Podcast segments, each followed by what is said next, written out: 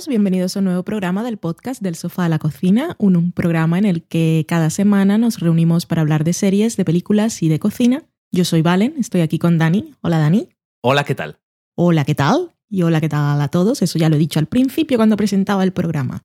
Pues mira, este es para la gente que igual acaba de llegar, pues estamos en nuestra cuarta temporada y es el episodio número 27 y en total llevamos 141 programas. ¿Lo has dicho? Lo he dicho, sí, que nunca, creo que nunca lo digo. No, no lo has dicho nunca. Es cierto. Y el programa de hoy, pues va a ser muy especial para los que seguíamos la serie Mad Men, porque vamos a hablar del último episodio de la temporada. Para aquellos que no ven Mad Men, gente pues que tiene otras cosas que hacer, que es un poco más triste, pues vamos a hablar de una serie nueva que se llama Wayward Pines, que es del canal Fox.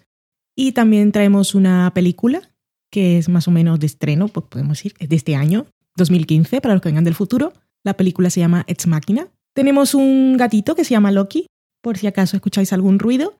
Y también os voy a decir que como es Mad Men, pues quizá escuchéis estos ruiditos de hielo, pues tenemos aquí, voy a decir, resaca emocional aunque generalmente siempre bebemos alcohol, no vamos a engañar a nadie. Pero hoy no sé por qué, creo que he puesto más hielos. Generalmente. Y suena un poco más. Sí. Así que. Ay, no sé, estoy así hablando como de bajona. Pero bueno, vamos a empezar con la semana en serie.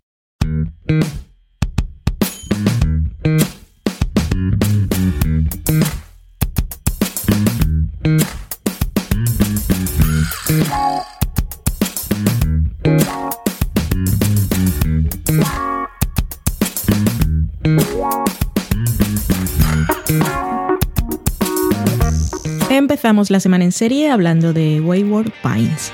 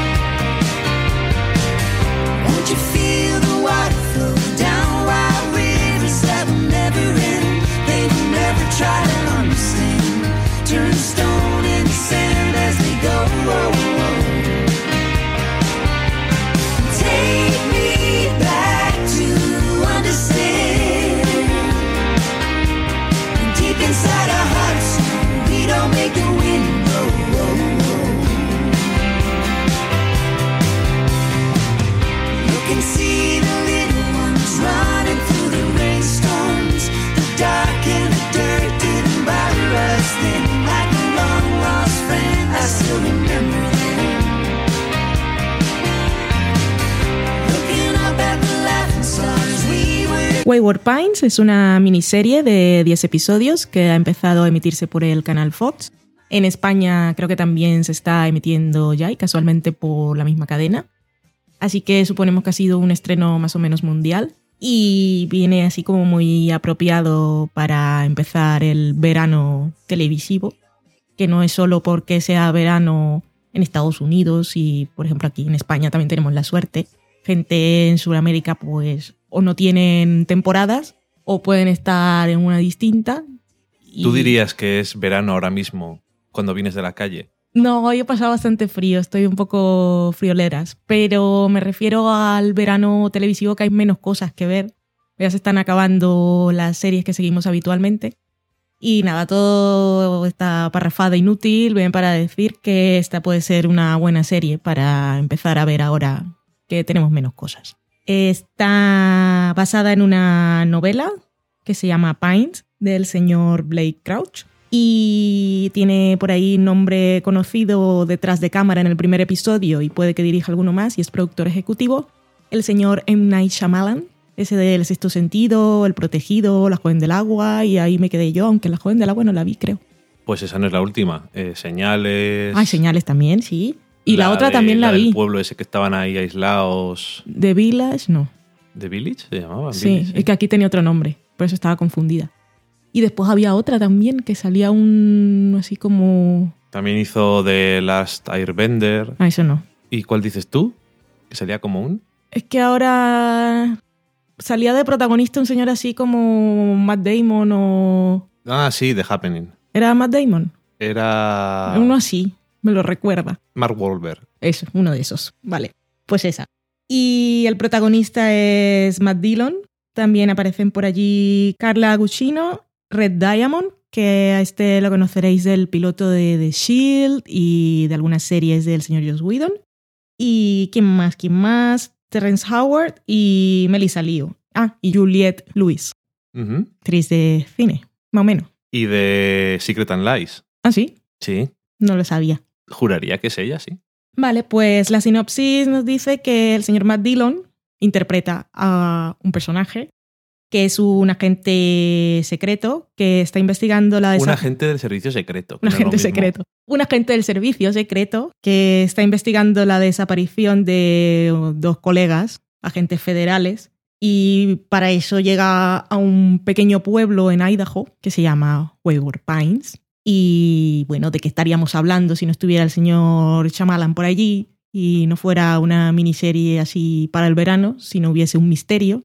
Y es que cuando llega a este pueblo, pues un pueblo que te da así unas sensaciones muy extrañas, pero cuando justo podemos pensar que lo extraño es el pueblo y que esto podría ser Twin Peaks o algo así, lo que nos recuerda más es El prisionero, la serie británica de los 60, Ujú, de una persona que está ahí, pues un sitio que no puede salir, que no sabe lo que está pasando, pero que no es solo el prisionero, porque luego en este, este primer episodio está bien porque obviamente genera muchas preguntas, pero también da algunas respuestas, que no son respuestas definitivas, pero que no es un misterio detrás de otro, sino que ya te da algunas sensaciones más claras de personajes que creen que saben lo que está pasando, aunque lo más misterioso quizá de este pueblo es la percepción del tiempo para algunos de los que están allí, que es un poco confusa. En general, pues me pareció bastante entretenido. Bueno, bastante. Me pareció entretenido y que tiene potencial para eso, para serie del verano, que suponemos que tiene una resolución, pues está basada en una novela y no esperamos que tenga más temporadas. No sé qué tal sea la novela ni las resoluciones, pero todo está bien. Menos Matt Dillon que, ¡ay, madre mía, señor, no me llena la pantalla.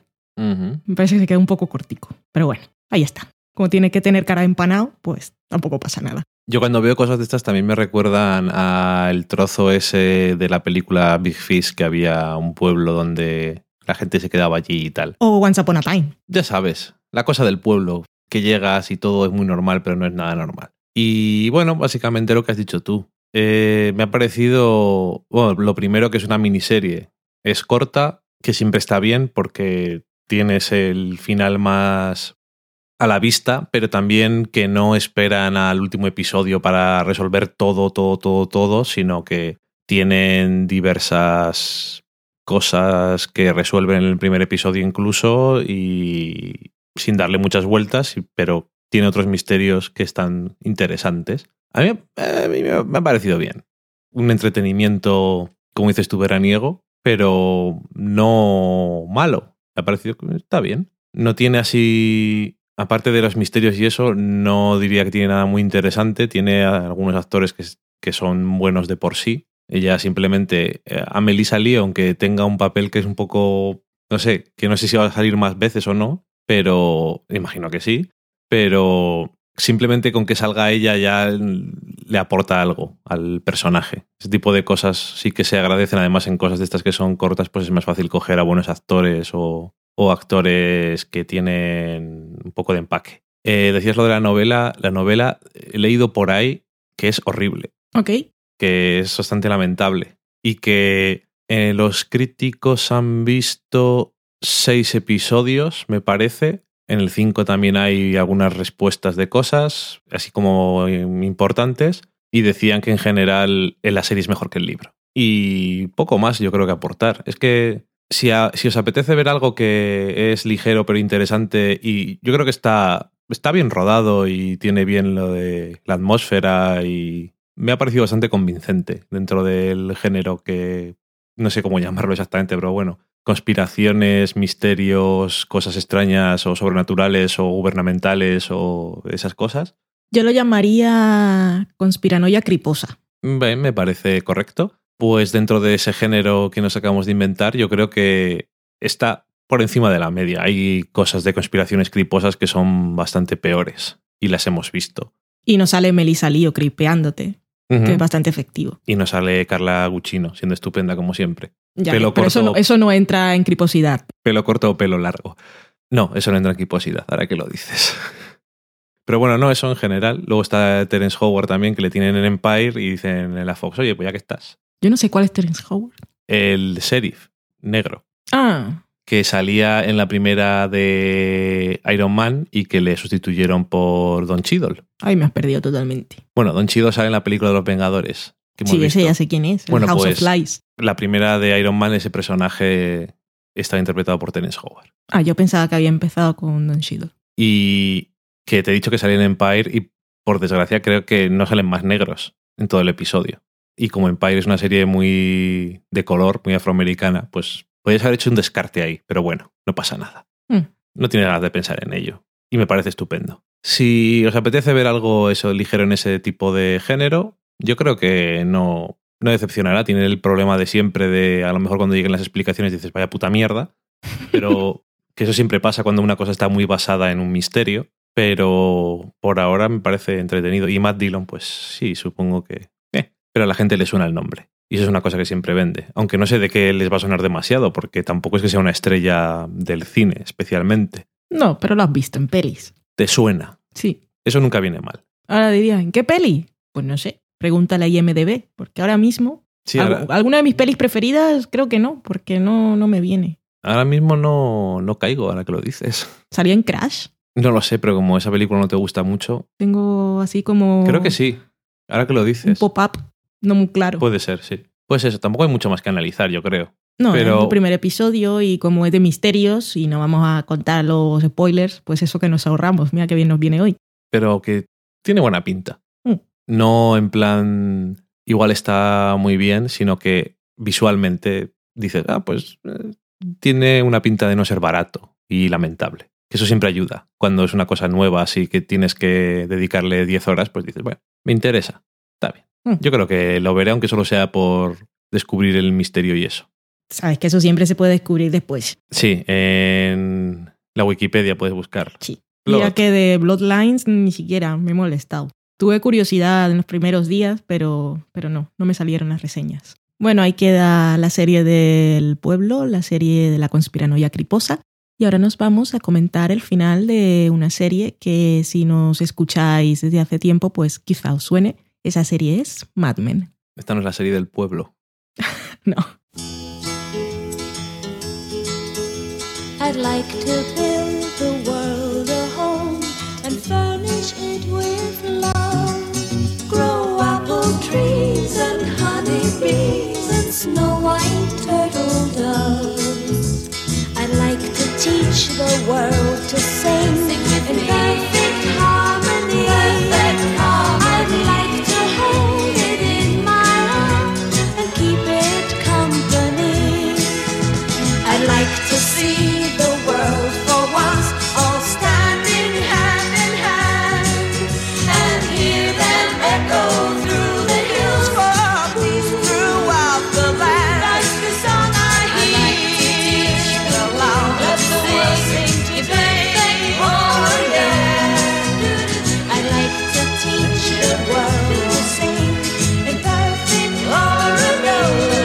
Antes de que Dani presente el episodio que vamos a comentar hoy, ya sabéis que nos vamos turnando con los programas y no pensé yo que no me iba a tocar el final, pero bueno, eso no es lo que vengo a decir ahora. Solamente deciros que, que vamos a hacer un especial de la serie, así que hoy nos vamos a dedicar a comentar específicamente lo que ha ocurrido en este último episodio, quizá alguna conexión con el resto de la serie, pero que la chicha profunda pues vendrá después. Más que nada porque vimos el episodio ayer y este es un episodio de reposar bastante y pensar muchas cosas. Que yo veo la gente que se lanza a hacer reseñas de toda la serie y cosas así, corriendo, corriendo, yo escribo, yo escribo, y un poco de paciencia, no pasa nada, que me habría gustado reposarlo un poco más, pero no es el caso porque tenemos que hablar sobre ello. Así que solo eso. Tenemos, pero por si acaso alguien nos escucha por primera vez ¿Por qué tenemos que hablar sobre ello? Porque nosotros, mira, para los que nos escuchan por primera vez, nosotros vivimos juntos y vemos la serie juntos. Así que como grabamos el programa, para no repetirnos y para que la conversación sea fluida y fresca también para nosotros, lo que hacemos es no comentar las cosas después de verla. Y pues imaginaréis que después de ver el episodio final de una serie que si llegáis por primera vez no lo sabéis, pero que nos gusta muchísimo a los dos, lo que quieres es comentarla. Y precisamente para poder grabar este programa hoy fresquito para vosotros, pues no hemos hablado. Y si esperamos un poco más, pues no sé, te desesperas un poco. Sí, Advertencias tontas hechas, pues te cedo la palabra. se acabado Mad Men. No me digas.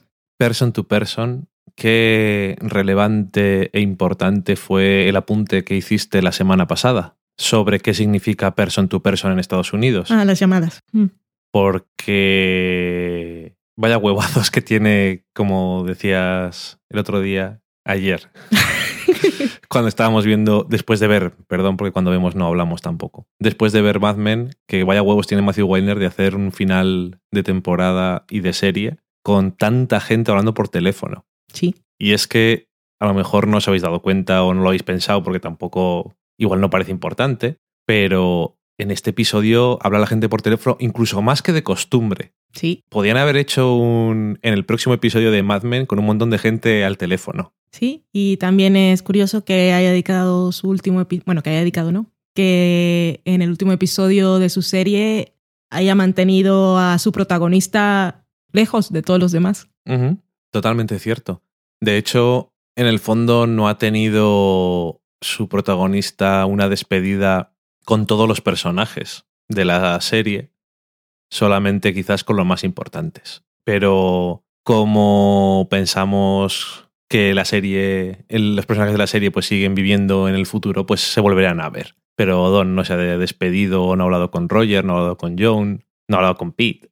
Y llevan muchos años juntos, incluso Roger pues mucho más tiempo y Joan, y no han tenido oportunidad de hablar con él. Pero bueno, ha podido hablar con Betty, con Sally y con Peggy que son tres personajes básicos. Incluso podías haber quitado casi, no por las circunstancias, pero es casi más importante Sally y Peggy que Betty a lo mejor en esas cosas de Don Draper, pero era imposible que no existiera también esa conversación tan de lagrimica. Además está muy bien. Momentos de llorar del episodio. Momentos de llorar. Hmm. Em, la conversación, el primero es la conversación entre Don y Betty. Yo creo que es, es muy pronto, además. Que la conversación de Don y Betty es llorar a moco tendido, como dicen. Pero cuando estaba hablando con Sally también me dio cosica. Sí. A mí también cuando habla con Peggy. Sí, con Peggy también. Momento de llorar para mí, cuando Sally llega a casa y está con Bobby. Las dos veces que lo hemos visto me destroza el alma. Y Bobby, Bobby está tan mono, tan pequeñito pero tan grandecito. Bueno, hablaremos luego más de la escena. Momento de llorar más reconfortante Peggy y Stan. Yo creo que esos son los momentos más así, de llorar. Mm. Oye, al final yo lloré. Pero porque se acabó la serie.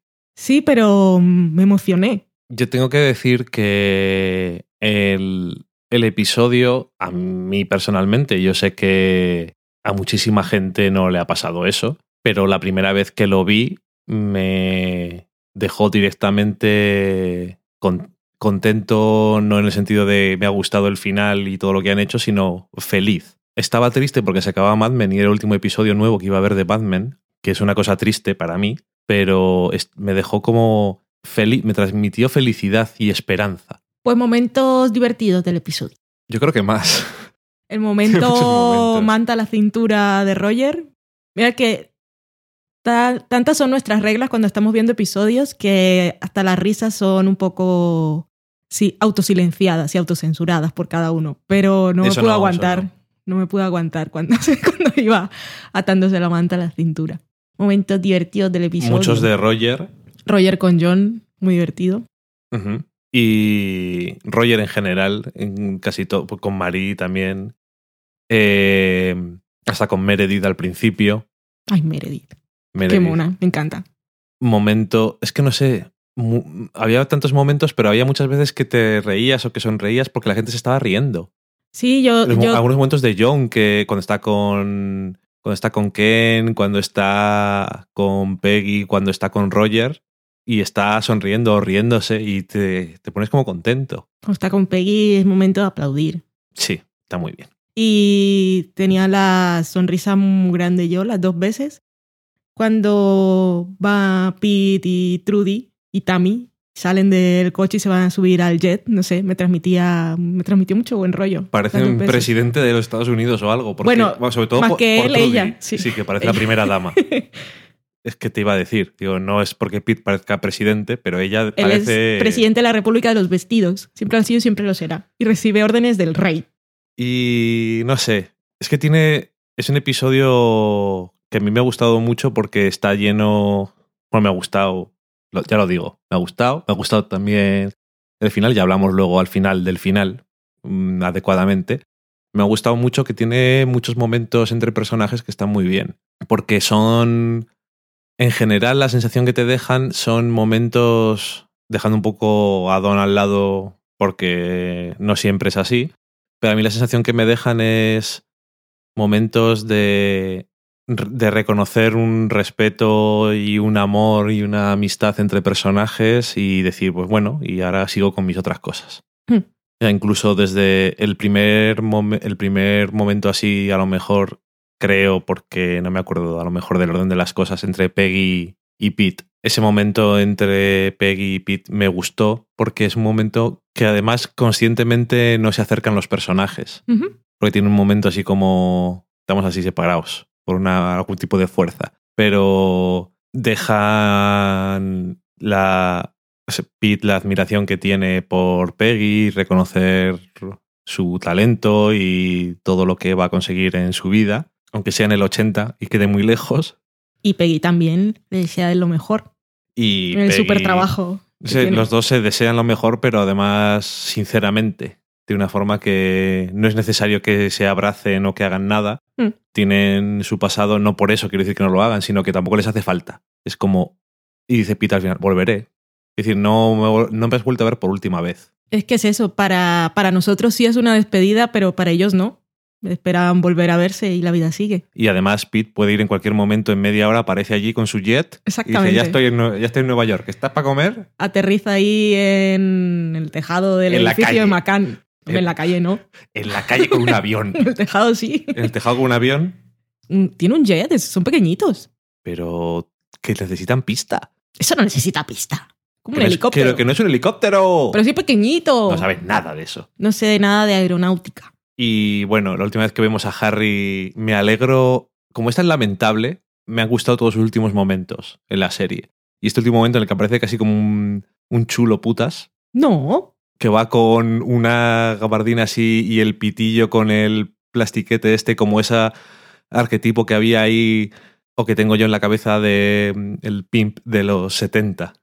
Ay, no sé, no me fijé. Pero bueno, tenía tanta cosita porque era el final de Mad Men que no me molestaba que apareciera Harry con sus cosas. Aparte, pues me hacía gracia el igual. comentario. Pues Sí. Peggy decía, parece que somos los tres mosqueteros y nunca antes habíamos ido a comer. Sí. Y, y no sé, que después de haber visto a Peggy hace dos episodios, decíamos, veremos más a Peggy. Esperamos, supuesto. esperamos que sí. Bueno, pero no sabía porque no había visto este episodio. Pero por supuesto. Pero por supuesto que lo esperabas y lo asumías que iba a ocurrir. Sí. Pero no sabíamos cómo iba, porque sabemos cómo entra a Macan, pero no sabemos cómo va a conseguir desenvolverse allí. Y por lo que vemos aquí, muy bien. Como Porque- siempre lo ha hecho, exigiendo lo que cree que se merece, porque sí. pero además aprovechando las cosas, porque se ve en las reuniones al final, es como, ah, pues vamos a, eh, ¿qué quieres que le llame? Y es como, aquí la gente se piensa que si me dices eso es como, no, no hace falta, no me molestes, y es Peggy, eh, vale. Soy Peggy. De hecho, vamos, vamos a ir a... eh, no. Enseguida les... Todos los faroles que se echan, pues... Chevalier es eh, una allá cuenta que se ganó ella Dos hablando veces. por teléfono. te- Bueno, la primera vez hicieron el spot y la segunda vez fue por teléfono. Sí, sacando ahí las castañas del fuego en momentos esos de Peggy que le, le exigen soluciones al momento y le salen. y que esta semana hemos revisitado, como no nos da tiempo a ver toda la serie entera, hemos visto el primero y el último episodio de todas las temporadas. Era muy chungo porque cuando veíamos el primero y cuando veíamos el último me pasaba así, como, iba a decir como el carrusel de Kodak, pero no, más rápido, más rollo te vas a morir. Todo lo que había pasado en la temporada entre ese primero y último episodio. Como un flash. Sí, muchos flashes. O como ya sé Kung Fu. Cosa rápida. Matrix. Por si acaso alguien no. vale. Pues eso que estaba el momento ese en el que va con los personajes estos de Topas, que también le dice, bueno, ¿y qué queréis hacer? Eh, tal, esa es una, Mm. esas son dos, y ya dame otra. Y es como, pero que no son máquinas, pero las, enseguida le saca todas las castañas del fuego. Sí. Y eso, que ese momento entre Pete y Peggy a, a mí, a mí me gustó. Porque además tiene, y es, o por lo menos a mí me parece que es un gran momento, que no sé si la gente que solamente ha visto una vez la serie le, lo tiene tan grabado en su cerebro, ¿El qué? la frase que dice Peggy de A thing like that. Ah, puede que no, así que recuérdalo. A thing like that. Que lo que o sea, eh, le dice Pete que, bueno, ella va a hacerlo todo bien y tal, y dice, no sé qué decir a eso, dice Pete, no lo sé porque nadie me lo ha dicho a mí nunca, ya, eh, ya sabe cómo es el tema y cómo le han percibido siempre. Y ella dice, pues, para decir algo, dice esa frase que ha dicho tantas veces Pete. Y es una, eso, una forma de cogerle prestada la, la frase como la mejor forma de, de despedirse. Y me, me gustó, porque eso, que parece una tontería, pero igual lo de no darse cuenta también es una tontería y todo el mundo se ha dado cuenta, pero no lo sé. A lo mejor. Es que, claro, yo tampoco me puedo poner en perspectiva, porque he visto cada episodio pues seis o siete, ocho veces. Entonces tampoco soy capaz de, dar- de darme cuenta.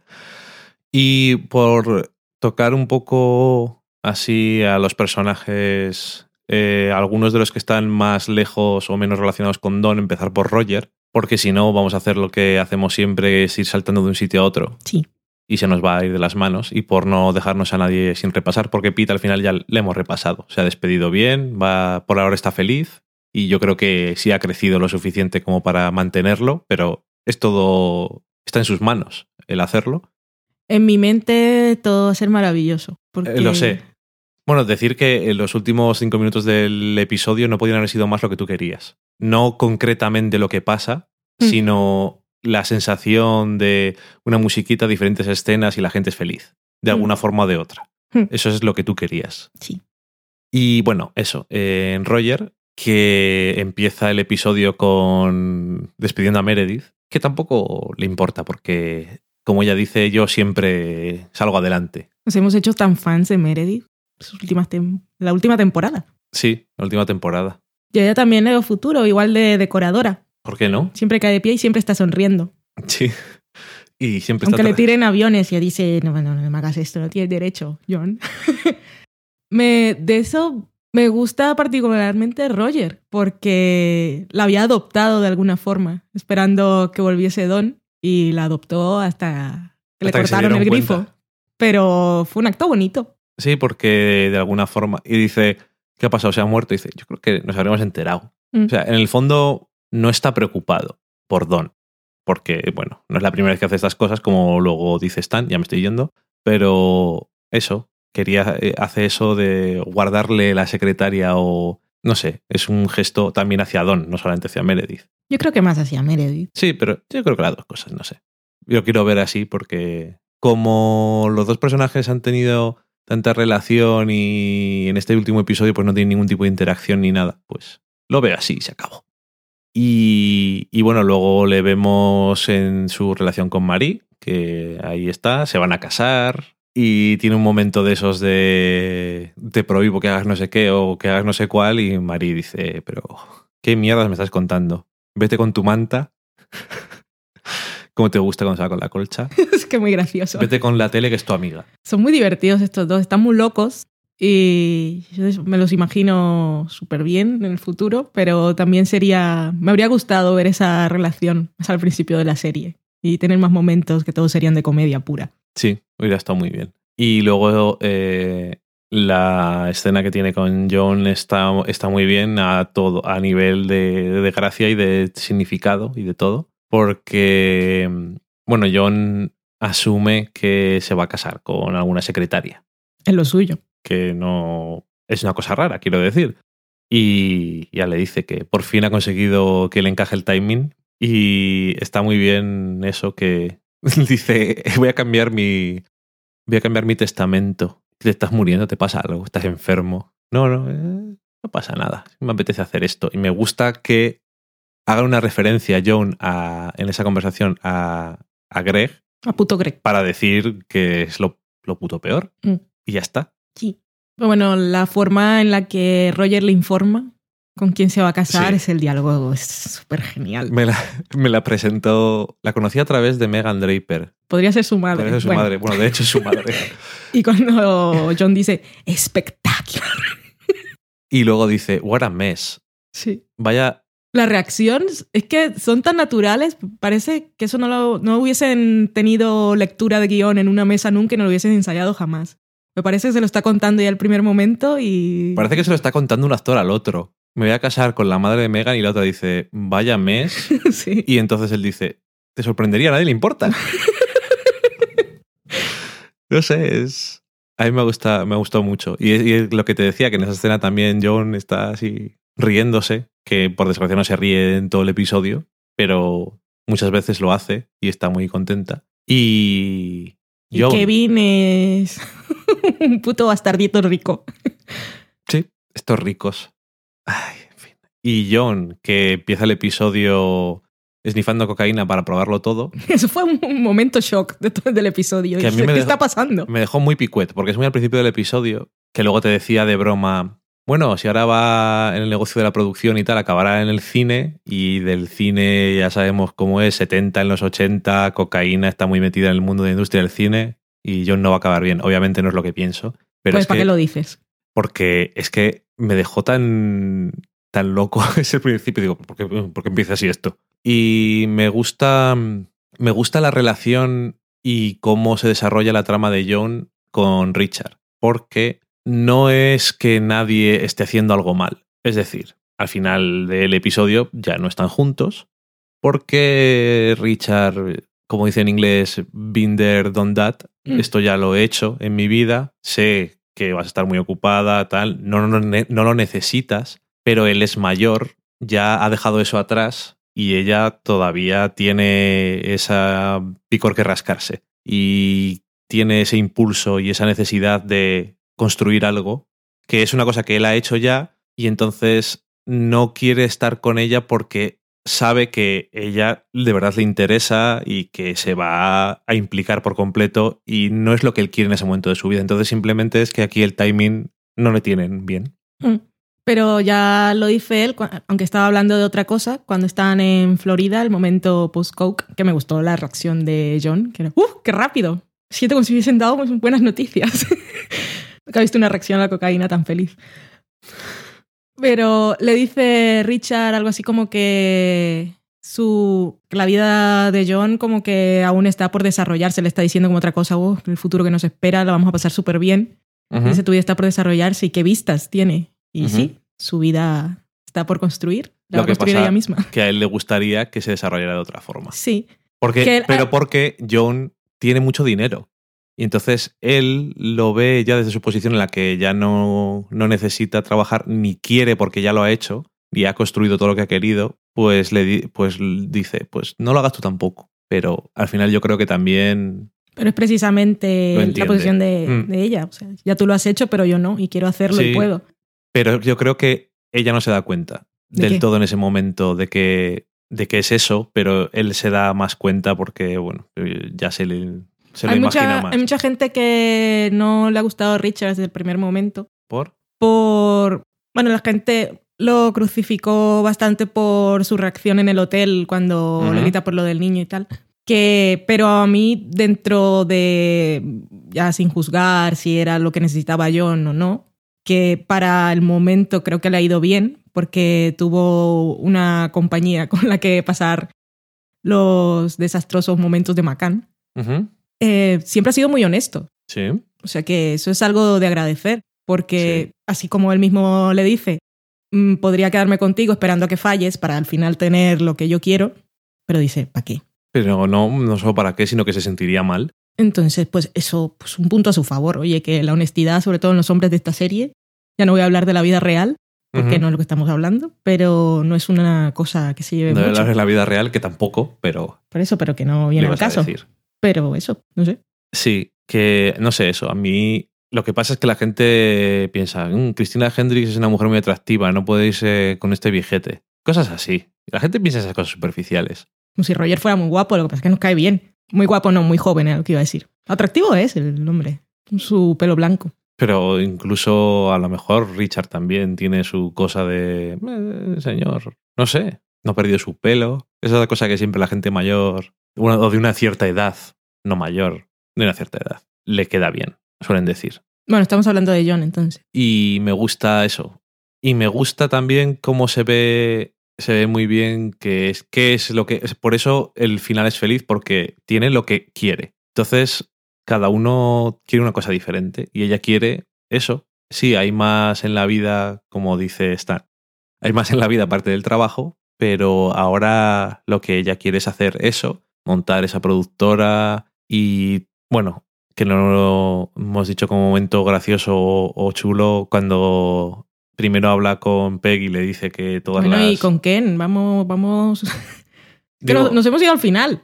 Estamos hablando de Roger, ¿qué ha pasado? No, yo ya he pasado a John ya. Ya, pero al final. Ok, bueno, vale. Pues eh, bueno, el- habíamos abierto con ella, con Richard en California o en Florida. Eso es. En Florida. Culpa de Richard. Y después, pues, eh, le vemos con Ken, que está muy bien también porque es una escena en la que está claro que Ken la ha llamado porque necesita algo y los dos son muy conscientes. Y él, pues, al principio, como tiene tanta confianza, pues eh, va directamente a eso y luego bromea con preguntar o, por- o con decir que tiene muy buena pinta y se ríe ella. La declaración de Ken sobre su hijo fue Eso, maravillosa. a mí me ha dejado muy mal, me ha dejado muy picuete eso. ¿Qué tal tu hijo? Es un poco raro, creo que le pasa algo. hijo. ¿por Y adiós, y se corta. Pero bueno, al final toda la locura de Ken no se fue a escribir la novela, pero al final ha servido para poner en marcha a John. Están todos conectados. Sí, totalmente. Y entonces le encarga esa cosa de... Había el productor de, Ber- del anuncio de Berkshire, pero al final lo produce ella. Sí. Y Ken, lo que sí, por lo tanto, podemos concluir es que Ken, al final todos los personajes han aprendido un poco de los demás. No digo que hayan pillado lo, lo peor, pero Ken se ha vuelto tan competitivo como Peter. Porque me recordó también al señor de Haynes, pero siendo que no, no lo veo tan patético. Pero es del rollo, no puedo dejar que me gane otra vez las otras divisiones, yo tengo que ser mejor. Y Ujú. para eso que busco, pues la mejor persona es John. Eso está bien. Sí. Y... Que no sé por qué no, no lo había dicho nunca en el transcurso de la serie, pero cuando le aparece esto de la compañía productora y ser ella productora, me parecía algo tan natural. Porque cuando Tú va. sabes de qué va eso.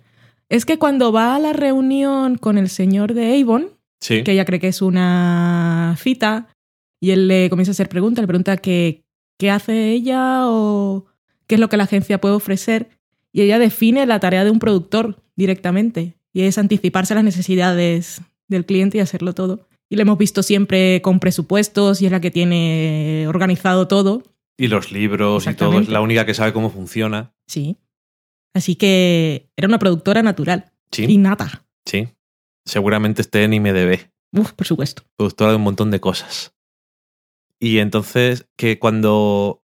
Es que tampoco me sale, aunque un par de veces más seguramente lo diga, pero no me sale de forma natural. En este episodio, como digo, que al final me ha dejado muy como con una sensación de felicidad, pues las interpretaciones cínicas no me gustan. Entonces, cuando se cuando queda con Peggy, dice que lo primero que el primer nombre que les vino a Ken y a ella era el suyo. Pero no sé si es verdad. Igual lo hablaron luego. No lo sé.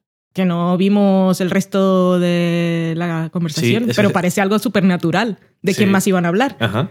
Sí, no eso es totalmente cierto. Es que como terminó la conversación con lo del hijo, que fue una cosa como, pero esto no va a seguir, se lo vais a dejar ahí, que está muy bien la, la reunión entre las dos. Porque... Es un momento palote para los fans, porque todos soñábamos con que alguna vez estas dos mandaran a la mierda todos los misóginos y machistas y montaran su propia empresa, porque ambas son talentosas y van a conseguir muchas cosas.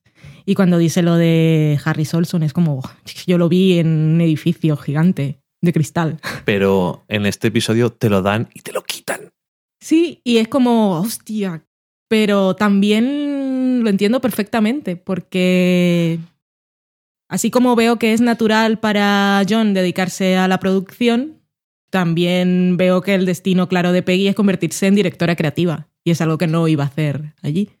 Que eso no quita en mi mente que hayan trabajado juntas mucho tiempo después.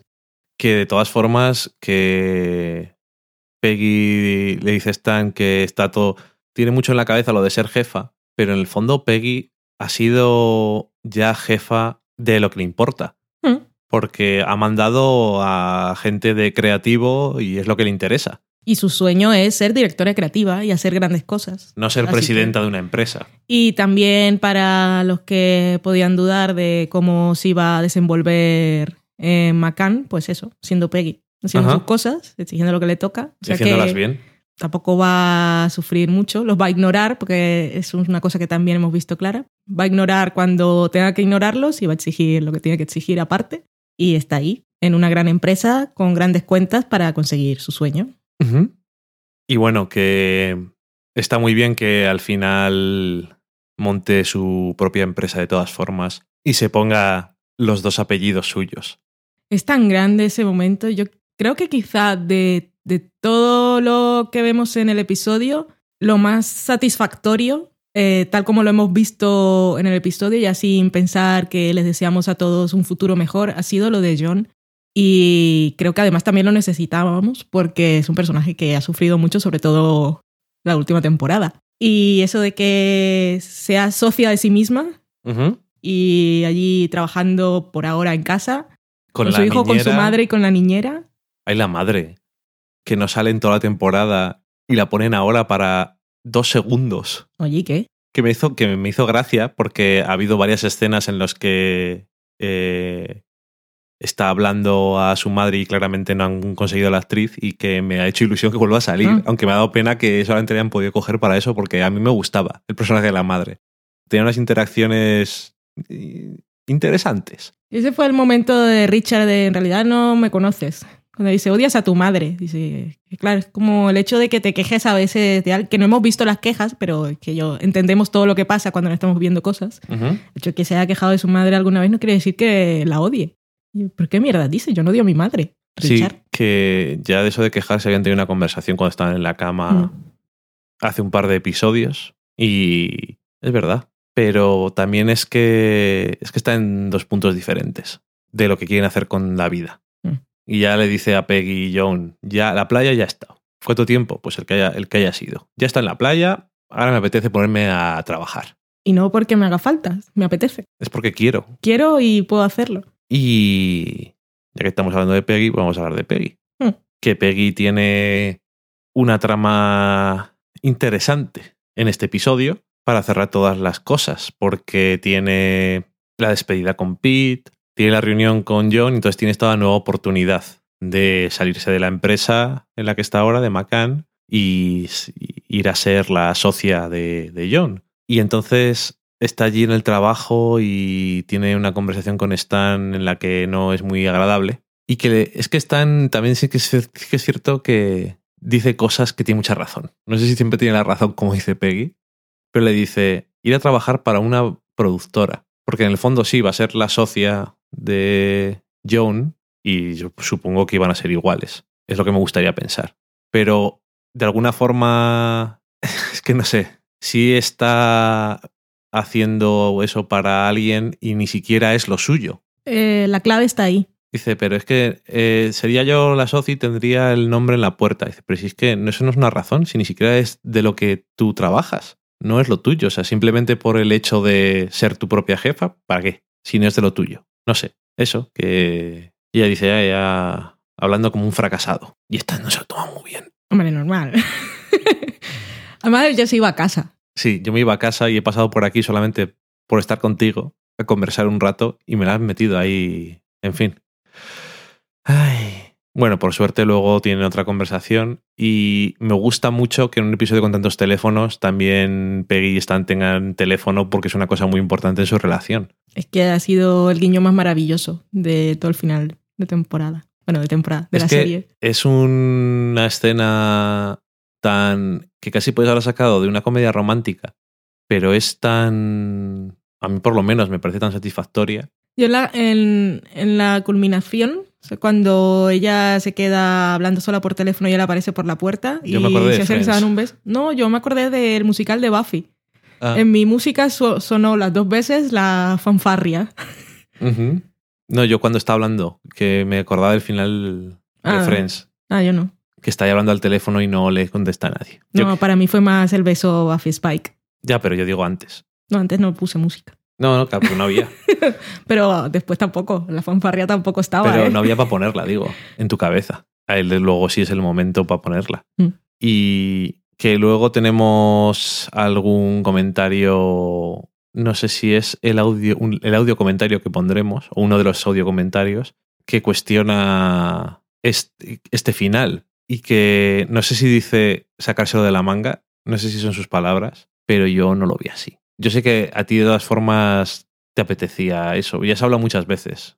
Sí, yo siempre tenía la cosa es que me gustaba mucho su amistad y el miedo es siempre de, de que se rompa y al final no quede en nada. Pero de que me gustaban los dos juntos y veía que se hacían bien, creo que, que lo hemos visto todos. Entonces, si a alguien le sorprende demasiado, creo que pues no, no ha llevado muy bien sus momentos.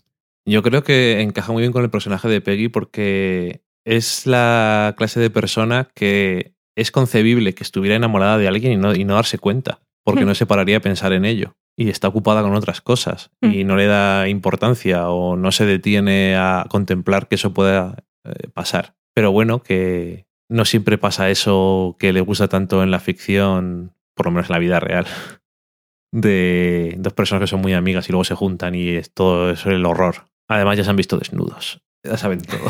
sí.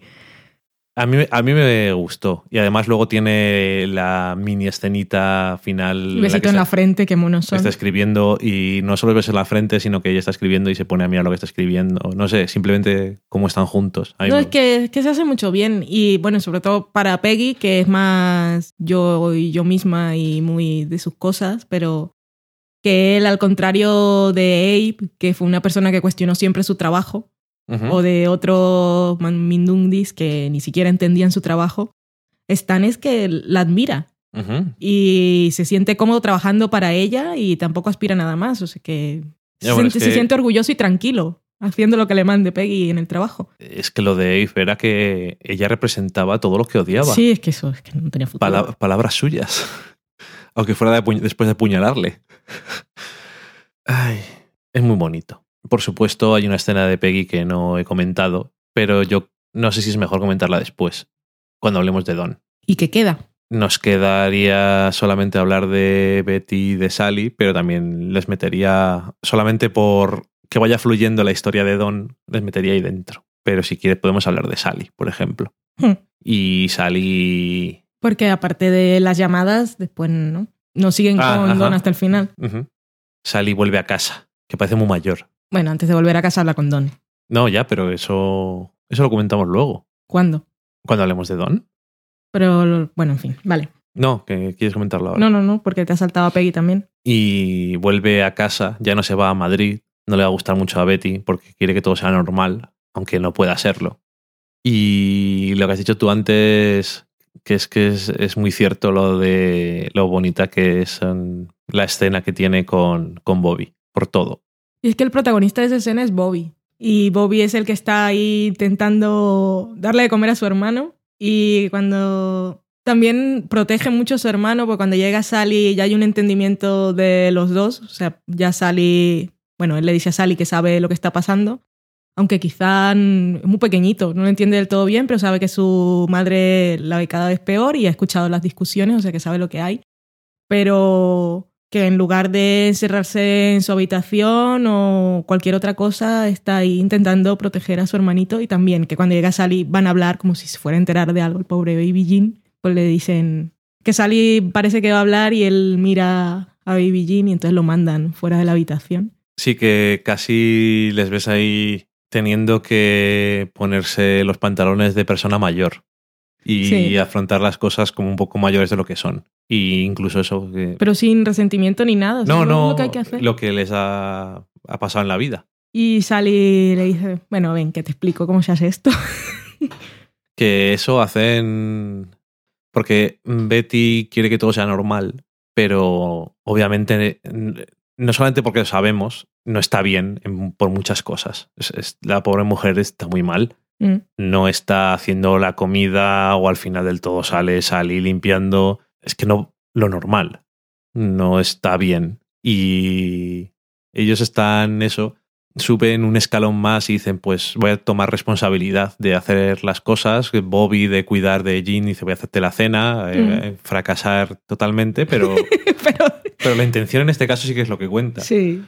muy Y luego Sally, que es mayor que él todavía, pues más de yo voy a hacer un poco de, entre comillas, la madre. Mm. O cuidar de mis hermanos. Y de mi madre también. Y de su madre también. Que no hay que negar que es el, es el punto triste de todo el final de temporada y de, bueno, de, de la temporada y del final de la serie son Sally y Betty, también Bobby, por Baby Jean. Henry no sale. Sí que lo de Henry a mí me deja un poco así, pobrecico. Me da un poco pena. Sí, da pena, pero... Henry, porque es como, no, y los hijos que se vayan con mi hermano. Y, y se va a quedar más solo que la una. No, no se va a quedar más solo que la una. Henry va a cuidar a los niños. Como lo sabes, que no se va a quedar con William. Porque en el fondo es una decisión de Betty en el momento, es lo que dice, que necesitan una figura femenina y espera que sea la cuñada, pero en el fondo eso, dialogan. Y Sally se ha quedado con ella ahí para hablar las cosas tranquilamente. Sally lo ha pensado mucho y, que- y saben, ella entenderá, o ya lo ha entendido para mí al final del episodio, que tienen que estar con Henry, si Henry los adora. Sí, si es que... eh, Y que no esté casado ahora no quiere decir que no consiga otra mujer o que le haga falta, está la abuela también. Y Jim, por ejemplo, es que no ha conocido otro padre que Henry.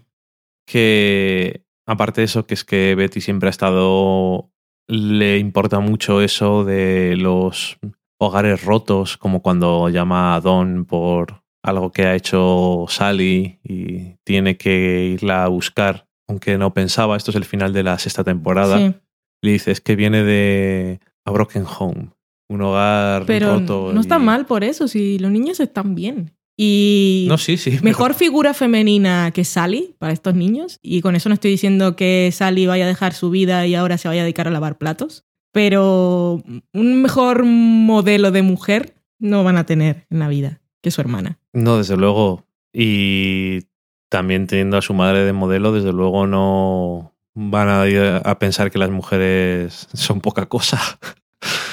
que ya te dije que eso es la parte que más triste me deja del episodio, toda la parte de Betty, porque tiene la conversación con Don y la imagen que la vemos al final. Pero al Y- final, el final, claro, tiene el tono triste porque Betty se está muriendo y Sally está ahí, están las dos en la cocina y no se están hablando, pero dentro de todo, que puedes decir positivo para lo que es. Bueno, me ha gustado primero que la, la decisión que han tomado con el cáncer de Betty no haya sido como pensamos en el episodio anterior, una, una excusa para que Don volviera de su retiro. O sea que eso, eso me ha gustado. También les ha dado una oportunidad a Betty y a Sally de conectar y de demostrarse su amor. Por la carta, como vimos en el episodio anterior, y por la presencia de Sally en casa asumiendo responsabilidades. Es bonito. Que igual luego no sabes qué pasan las cosas y la gente se muere y no de eso quedan siempre los resentimientos de lo que no dije y tal. O sea, Sí, dentro de pero- todo lo triste Ujú. que puede ser que tu madre se va a morir, pues tienes la oportunidad de estar con ella todo ese Sí. tiempo. Y Betty, yo la veo, de estado Sally allí, la veo mejor que como la vimos cuando estaba hablando con Don.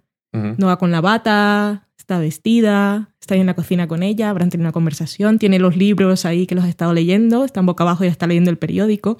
No sé. Sí que sí es lo mismo que decíamos en el episodio anterior, que es una cosa triste, pero también en el episodio anterior tenías la sensación esa de de orgullo de Betty, de cómo había crecido, de cómo quiere que las cosas pasen en sus términos, todas estas cosas. Y en el fondo, el final, pues también es parte de eso. Sigue siendo una cosa que sabemos que va a pasar y dentro de poco, pero en este caso sí lo importante es cómo está antes de eso y cómo ha vivido el tiempo que le queda. Sí, con el amor de sus hijos y sabemos que Sally va a tener una vida llena de aventuras. Sí. O sea que No digas esas cosas en alto que te pones a llorar. se me pone... Pero bueno, que, Igual algún que día el, puedo ir a Madrid. es el... O sí, y a muchas partes. Y con sus hermanos, y con Henry, y con Don, si me los veo haciendo paseos. Sí, desde luego, ahora con el dinero de Don ahora mismo no, porque le veo, le veo flojo de dinero. Que lo que decíamos todas esas veces de la gente se preguntando cuánto dinero tiene y todo eso. Pero yo creo que es el dinero en cash. No sé. No, yo, Vale, que no digo que no tenga más dinero. Digo que la, mm, lo que transmite, que me, me gusta que, aunque tenga más dinero, realmente no importa. Quiere decir que transmite que no lo tiene porque no lo está necesitando en esto que está haciendo ahora. Exactamente. y que vive como le apetece, no necesita más. Tampoco tiene coche, que no le había venido mal, según sus propias palabras, pero en fin. Y Don. Don tiene quizás la historia que menos le gusta a la gente. Por supuesto. ¿Por qué? Por supuesto. ¿A qué te refieres con eso? Yo, yo, sin compartir la opinión, puedo entender que acabándose la serie, si no eres, si no estás muy implicado con los conflictos de Don y su necesidad de buscar cosas, pues te parezca que con todo lo que está pasando, ¿por qué, ¿por qué seguimos teniendo a Don haciendo otras cosas con gente que no conocemos? ¿Por qué seguimos presentando a gente? ¿Por qué hay personajes nuevos? Mm, ¿Por qué no está en Nueva York? ¿Quién es la rubia esa? No me acuerdo. Bueno, eh, de hecho abrimos el episodio con Don. Y también de una forma un poco socorro. Porque reconozco que por un segundo me pensé que había pasado un montón de tiempo con respecto al anterior episodio. Ah, ok, yo no tuve tiempo de pensar en nada. Por, eh, lo que me transmitió fue, como era una situación tan diferente que como lo había dejado sentado en un banco, bueno, en la parada de autobús, y ahí estaba ahí con el casco y las gafas y todo eso y corriendo con el coche en el desierto, en Utah concretamente, pues me- lo primero que me transmitió fue, han pasado cinco años, que no es así, es octubre de 1970, Mm, Antes de Halloween. antes de Halloween ya están todas las decoraciones puestas, los gatitos encima del cuadro ese del pulpo y la chica de Peggy, Fantástico. la calabaza en casa de, de Joan. Mm. Bueno, que sabemos que se acerca Halloween, porque después de Halloween ya no tiene que quedar nada de eso. Eso es así. Ujú. Y bueno, eso, que me transmitió lo primero y también es un poco como, socorro, ¿qué es esto? Porque ya cuando, cada vez que digo una cosa, cada vez que decía una cosa cuando veíamos un episodio de Mad Men, tengo que hablar en pasado, madre mía, de broma, y, pare- y, y tenía algún tipo de cosa parecida en el siguiente, a mí me daba miedo. Porque ya cuando te decía de broma, pues y va a ir por arreglando cosas. y cuando vemos ahí como está como de mecánico y tal, digo, socorro, no quiero tener razón. Y, y bueno, pues le vemos. Eh, supongo que las primeras escenas de Don son para establecer qué es lo que está haciendo. Eh, realmente dice luego que no sabe qué mierda se está haciendo. Pero básicamente está ahí haciendo lo que le da la gana. Yendo de un sitio a otro. Porque tienes eh, esa escena del principio, la escena en la que está luego con la prostituta. Sí, pues le ha pagado. Sí, pero que a mí me hizo, me llamó la atención porque dice ella, es que normalmente no pagan. Y digo, pero esta gente no tiene ningún tipo de respeto por la profesión y está ahí comportándose como un señor humilde pasado de vueltas ya que se sabe todas, que es lo que lleva un poco un par de episodios ya, así, ¿no? Por eso no se creía en el episodio pasado que fuera rico, porque no lo parece. Cuando le ves aquí tampoco lo parece No. un señor que llega ahí, se sabe mucho de coche, no tiene coche, eh, mira, sabe que le ha robado la otra, no sé, esa sabiduría de picaruelo, ¿no? Ujú. Y di- dickmannesca. Y, y luego eh, llega la conversación con, con Sally, que es una conversación que empieza básicamente siendo la conversación de la semana que tocaba como la semana pasada. Sí. Y después, pues salí, como dice Betty, aquí no se calla nadie la boca. ¿Qué mierda pasa? No me hacéis caso. Pero es que era normal. Como dec- decías tú la semana pasada, se lo tenía que decir. Sí, pero yo también lo esperaba, me lo había imaginado de otra forma Que con eso no estoy diciendo no han hecho lo que yo esperaba, sino que en realidad sí me imaginaba que se iba a romper más hablando con Don. Y al contrario, lo que ha hecho Sally todo este tiempo es pensar muy bien las cosas porque la han puesto a cargo. Ajá. Y no, no se lo dice a Don tanto como necesito desahogarme contigo, necesito que vuelvas, que es una de las cosas que a Don pues dejó Ujú. fastidia un poco en este episodio, sino necesito que digas que tú has pensado que lo mejor es que nos quedemos con Henry. Es que Sally se ha No tomado. insistas, yo lo he pensado, yo lo he pensado, he tenido tiempo para pensarlo. Más y que tú no, que Mm. llevas 10 segundos Que pensando. lo primero en que has pensado es que eran invenciones de mamá. Que se ha tomado muy en serio la responsabilidad que ha puesto Betty sobre ella. En cuanto le dijo, te doy esto para que tú te encargues de todo, y. Porque Henry no se va a encargar de esto, que es un señor adulto y muy adulto, y entonces ella se ha puesto en una nueva posición y de madurez, que ya en algunas cosas la tenía, pero aquí un poco también forzada por las circunstancias, Sí. pues eh, se lo dice, "Tó- tómame en serio lo que te estoy diciendo, no pienses en mí como una niña, que ya le, le dice Don, estas cosas las piensan los Sí. adultos, y ella muy tranquilamente, no estoy siendo dramática, todas estas cosas que es, te dejan eso, la sensación del crecimiento de Sally y lo que dice ella, que ha tenido tiempo para pensarlo y ha considerado muchas cosas Y está pensando en sus hermanos. Y está pensando en sus hermanos, aunque luego no le haga ni puto caso. Don, pero es que se encuentra con otra cosa también. Quiere decir, no le dice lo que le ha dicho que le diga, pero bueno, hablarán Tampoco otra vez la y igual se lo conversación. cuenta. para Ah, eso. Si no, hablarán. no, no pueden hablar ninguno de los dos. Tendrían que tener una conversación para eso. Y además, ya Betty le dice que no quiere pasarse el resto del tiempo discutiendo sobre las cosas. sí. Ya tomarán las decisiones cuando haya que tomarlas. Me gusta mucho la conversación que tiene con Sally. Y obviamente es lo primero que pensé la semana pasada, es lo mismo que pasa aquí. Que si se lo decían, él iba a querer volver. Mm. Esa era la realidad. Y me alegro de haberme dado cuenta de eso. Pero igual que tú, me alegro de que no por él, sino por las circunstancias, no haya vuelto. O sea, no por las circunstancias de que no ha podido porque se le ha pinchado la rueda del coche, sino porque le han dicho que no vuelva. Mm. Y no estaba preparado en ese momento para volver. No, no, no estaba preparado. Pero eso no lo sabía. No, pero Lo primero que ha pensado es yo voy ahora mismo. Vamos, es una reacción normal.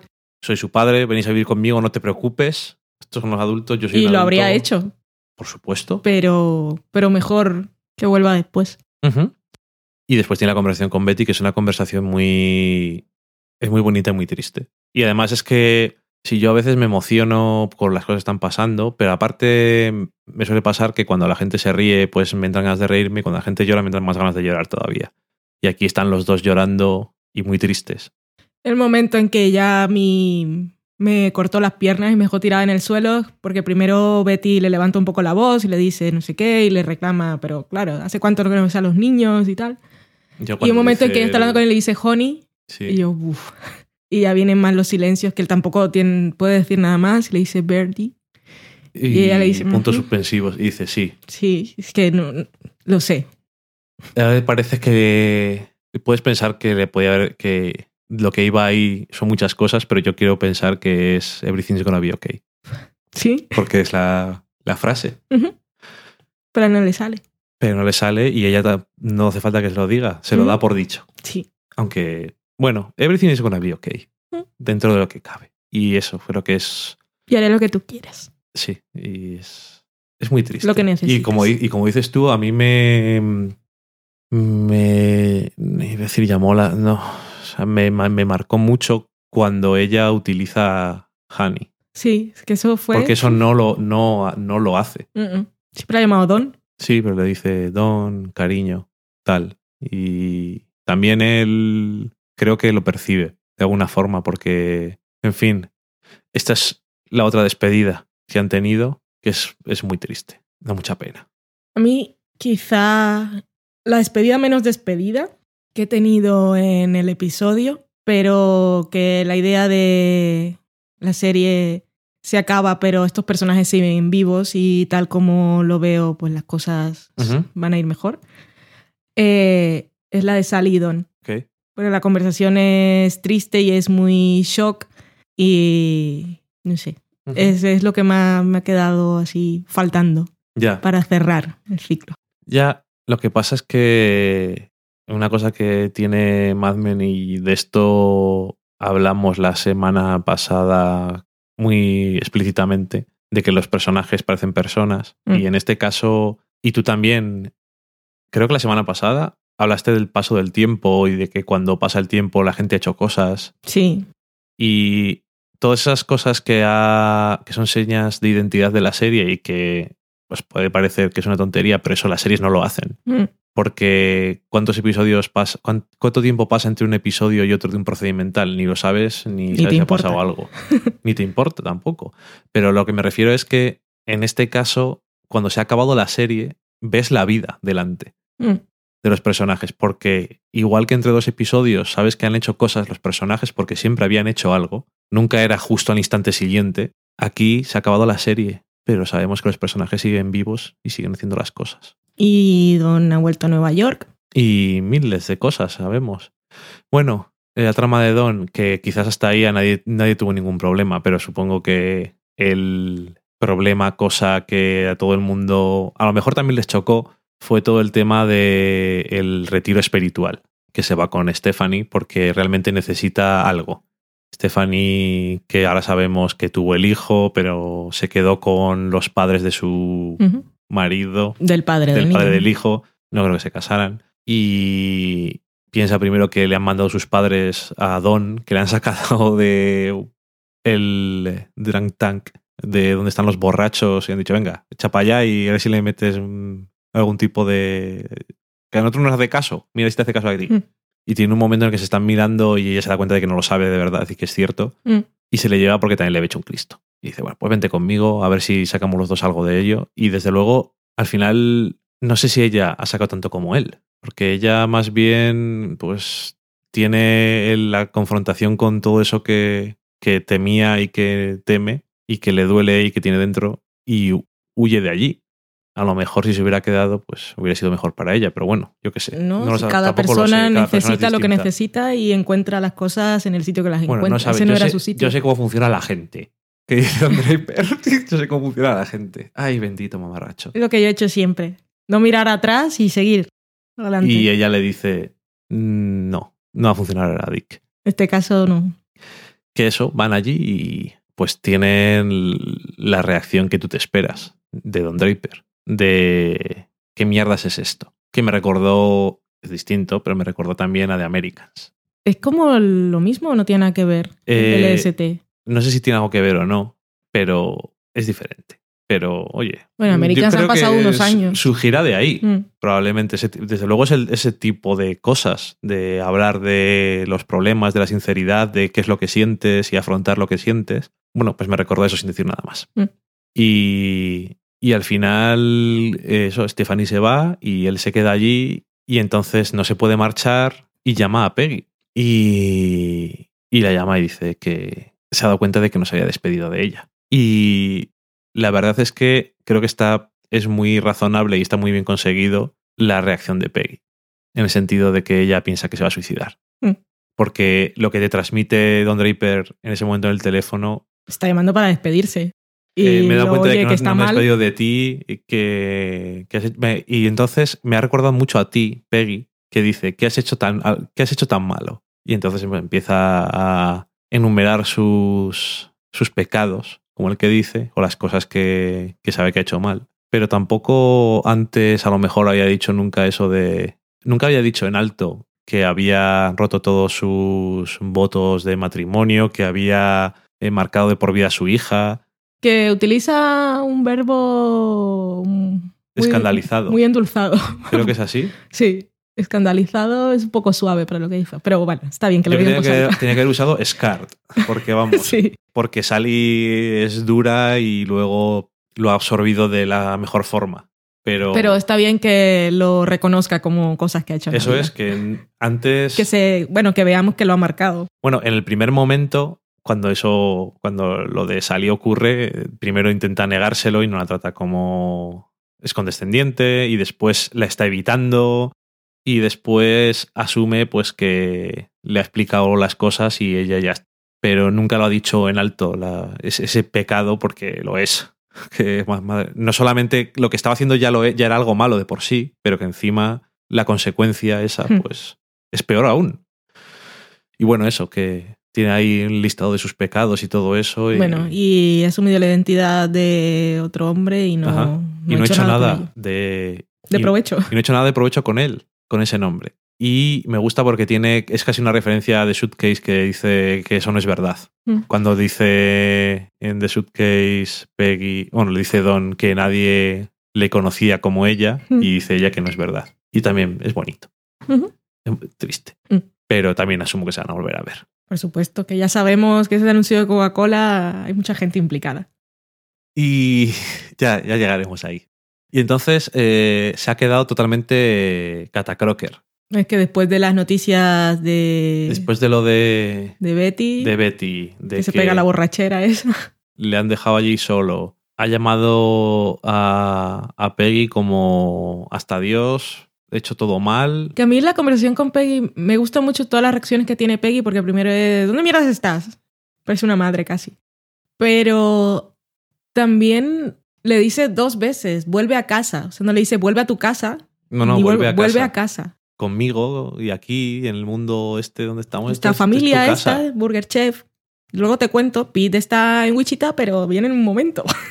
En un momentito. Que no hemos dicho nada, pero después de esa llamada es cuando llama a Stan y le dice que está muy preocupada y ella le dice que, que le deje, que no significa que no se preocupe por él, pero Mm. que no se quede eso, en ese estado de no puedo hacer nada porque estoy muy preocupado por él, preocupado por él. Mm. Y, y bueno, eso, que se queda totalmente catacroker, Don Draper, no lleva un par de días muy buenos, o tres, no sé el tiempo que ha pasado exactamente, dos o tres días. Sí.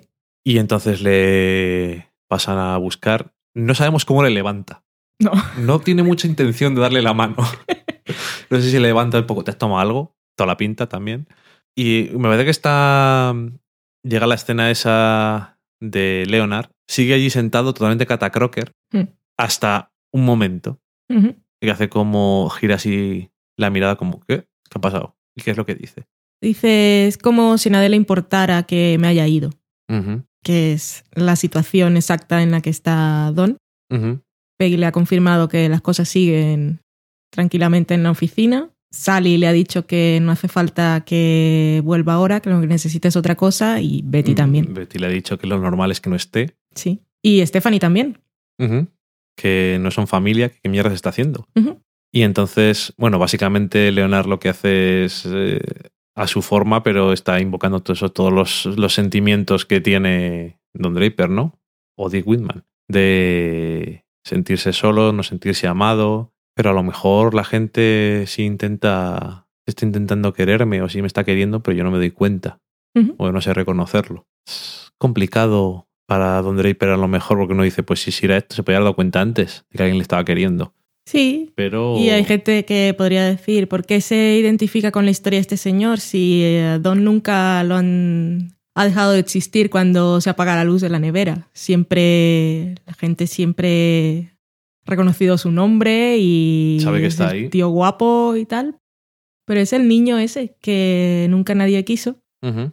y que sí, que Don es un señor de 40 años y puede parecer que por qué te quejas si tienes dinero y mujeres y has tenido un buen trabajo y tienes familia, Ujú. que la descuidas porque quieres, pero las cosas te marcan cuando eres pequeño y si en realidad lo que nos está contando su historia y lo que hemos visto durante toda la serie a través de sus recuerdos o de lo que nos muestra a nosotros que fue su infancia, es que en realidad él no, no sabe qué es sentirse querido y además, en el fondo, no cree que merezca que nadie lo quiera. Claro, porque es que al final tampoco, que eso es la cosa que, en la que se parecía también un poco el personaje de Dai, era que no pensaba que merecía ser querido y tampoco se quería a sí mismo. Sí, no se quiere porque nadie lo ha querido y ha cometido mil errores en su vida porque no sabía hacer otra cosa. ¿Mm? Y porque ya total, si nadie me quiere, no me merezco ser feliz, en fin, todas estas cosas. Y esa sensación de estoy solo siempre y nos acordamos también del episodio The Strategy con Peggy, Ujú. Decía, bueno, no he conseguido nada, estoy solo y nadie me ha querido nunca. Aunque lo hayan querido, pero también la sensación de que la gente que ha estado con él tampoco es porque lo quiera, sino porque sí. O esa sensación que tiene también de que en realidad nadie sabe quién es. Y es esa idea de dualidad que hemos tenido durante toda la serie y siempre hemos ido navegando por la cosa esa de que si se va a convertir otra vez en Dick Whitman y todo esto. En el episodio pasado tenemos que de alguna forma se reconcilia con el hecho ese de lo cuando asumió la identidad de bueno, cuando cogió el asumió la identidad, no, cuando cogió el nombre de Don Draper para salir de eso, pero ahora como que abraza al niño pequeño que nunca fue querido. También creo que es bastante contraste con el primer ejercicio que están haciendo ahí en el sitio del retiro, que cuando él se choca con, no sé, una planta que está ahí, que es un poco como gracioso, si yo no quiero estar aquí. Y cuando el monitor, le llamaré, dice, mirad a la persona más cercana que tenéis y demostrar con palabras lo que sentís y Sin tal palabras. sin palabras. Y lo que vemos es que todas las otras personas están interactuando y la señora esta lo está mirando. Y cuando la señora descubre que él no la está mirando a ella, sino que está mirando a los demás porque no puede conectar con nadie, ella lo empuja. Demuestra muy bien. no es te empujo porque he visto a Don Draper y me caes mal. Es porque no me estás mirando si es lo que te han pedido. Y luego esta segunda vez se levanta y abraza a este señor que no conoce de nada pero es como, vale, no estoy solo y además hay mucha gente que se siente como yo, que incluso lo ha pasado peor. O sea, no solo me doy cuenta de que en realidad sí me han querido, sino que he tenido más que este pobre señor, que ni siquiera en el trabajo lo miraban. Y cuando llegaba a casa la gente se iba a sentar a la mesa y ni siquiera le miraban. Y aún así él era capaz de entender que la gente lo intentaba y él no lo había hecho en toda su vida. Y de ahí pues vamos a Don Draper, le vemos en el ejercicio este en el que está en la posición del loto y haciendo el mom con el que, que también hacía Freddy al principio de la temporada pasada. Y vamos ahí acercándonos a su cara con el zoom y termina con una sonrisa y corta a un anuncio de Coca-Cola, que es uno de los anuncios más eh, icónicos. Que la gente en Estados Unidos lo habrá flipado más porque lo conocerán Porque aparte se han hecho reversiones a través del tiempo. Nosotros entendemos que es un anuncio de Coca-Cola porque sale la botella, pero yo no conocía el anuncio. Luego escuchar la canción y sí, parece un anuncio, parece un jingle, pero cuando lo vi dije es un anuncio de verdad, pero yo no lo había visto.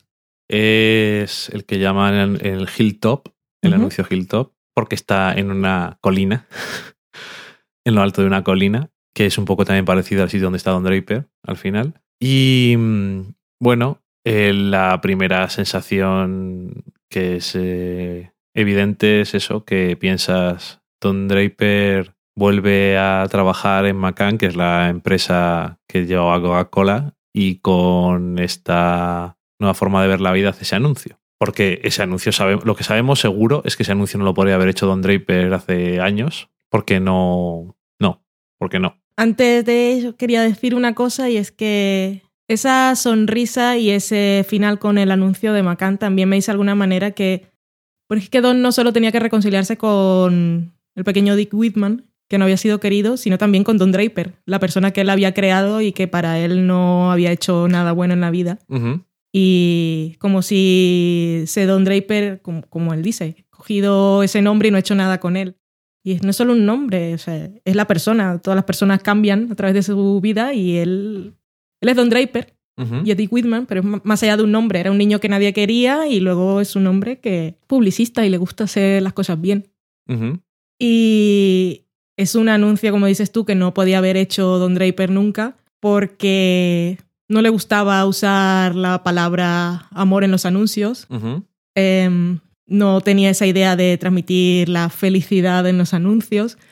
Sus últimas ideas siempre eran pues, la del suicidio de Hawái, que era todo como muy abstracto y tal, pero esta, esta idea que transmite no le habría salido de su mente nunca jamás.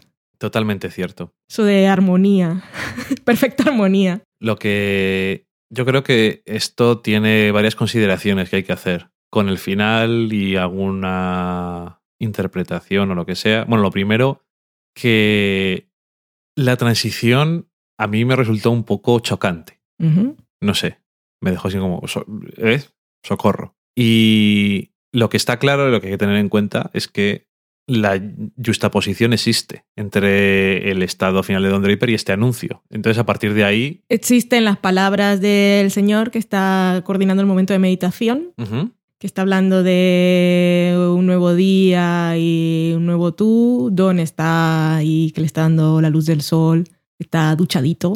Eso está bien. Tuvo un episodio, un momento en el episodio. me Estaba muy cerdo. Sí. Y son, bueno, es que lo que nos está transmitiendo el montaje y la narración audiovisual es que en ese momento pues tiene una idea.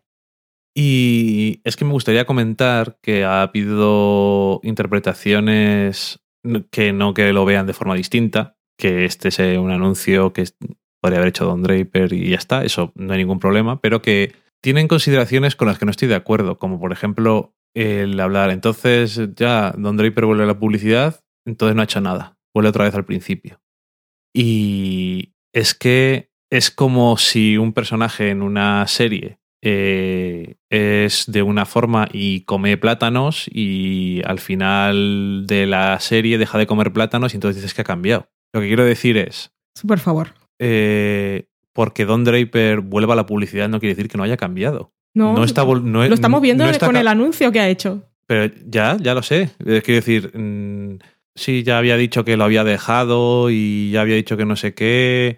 Y entonces, al final del todo, vuelve a la publicidad. Digo, bueno, pero es que no. Eso no es lo importante. Lo importante es cómo vuelve. O sea, quiero decir, el mundo de la publicidad y el, el, eh, ser un creativo de publicidad le gusta también. Es una cosa que le gusta. Ya se lo dice, yo qué sé, eh, a Ted al final del año pasado, que le dice, yo esto lo perdí y luego hice cualquier cosa por recuperarlo. Y el viaje que estaba haciendo esa temporada en los últimos episodios era para buscarse a sí mismo, no para buscar a ver de qué, a qué se iba a dedicar. Ajá. Y entonces eh, el que vuelva a la publicidad, incluso a Macan, no es un problema. De hecho, solamente un nuevo Don Draper podría volver a encajar en Macan, no solamente hacer ese anuncio.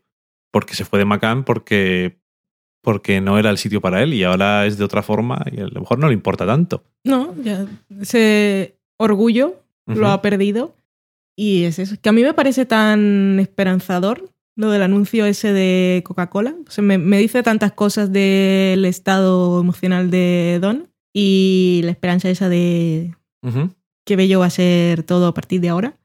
Pero eso vuelve y trabaja en Macan con Peggy, que también creo que era, luego leeremos comentarios que nos habéis dejado todos, pero Daniel Roca en el audio comentario pues dice algo que, que esperaba que fuera Peggy quien hiciera el anuncio, aunque luego entiende que no.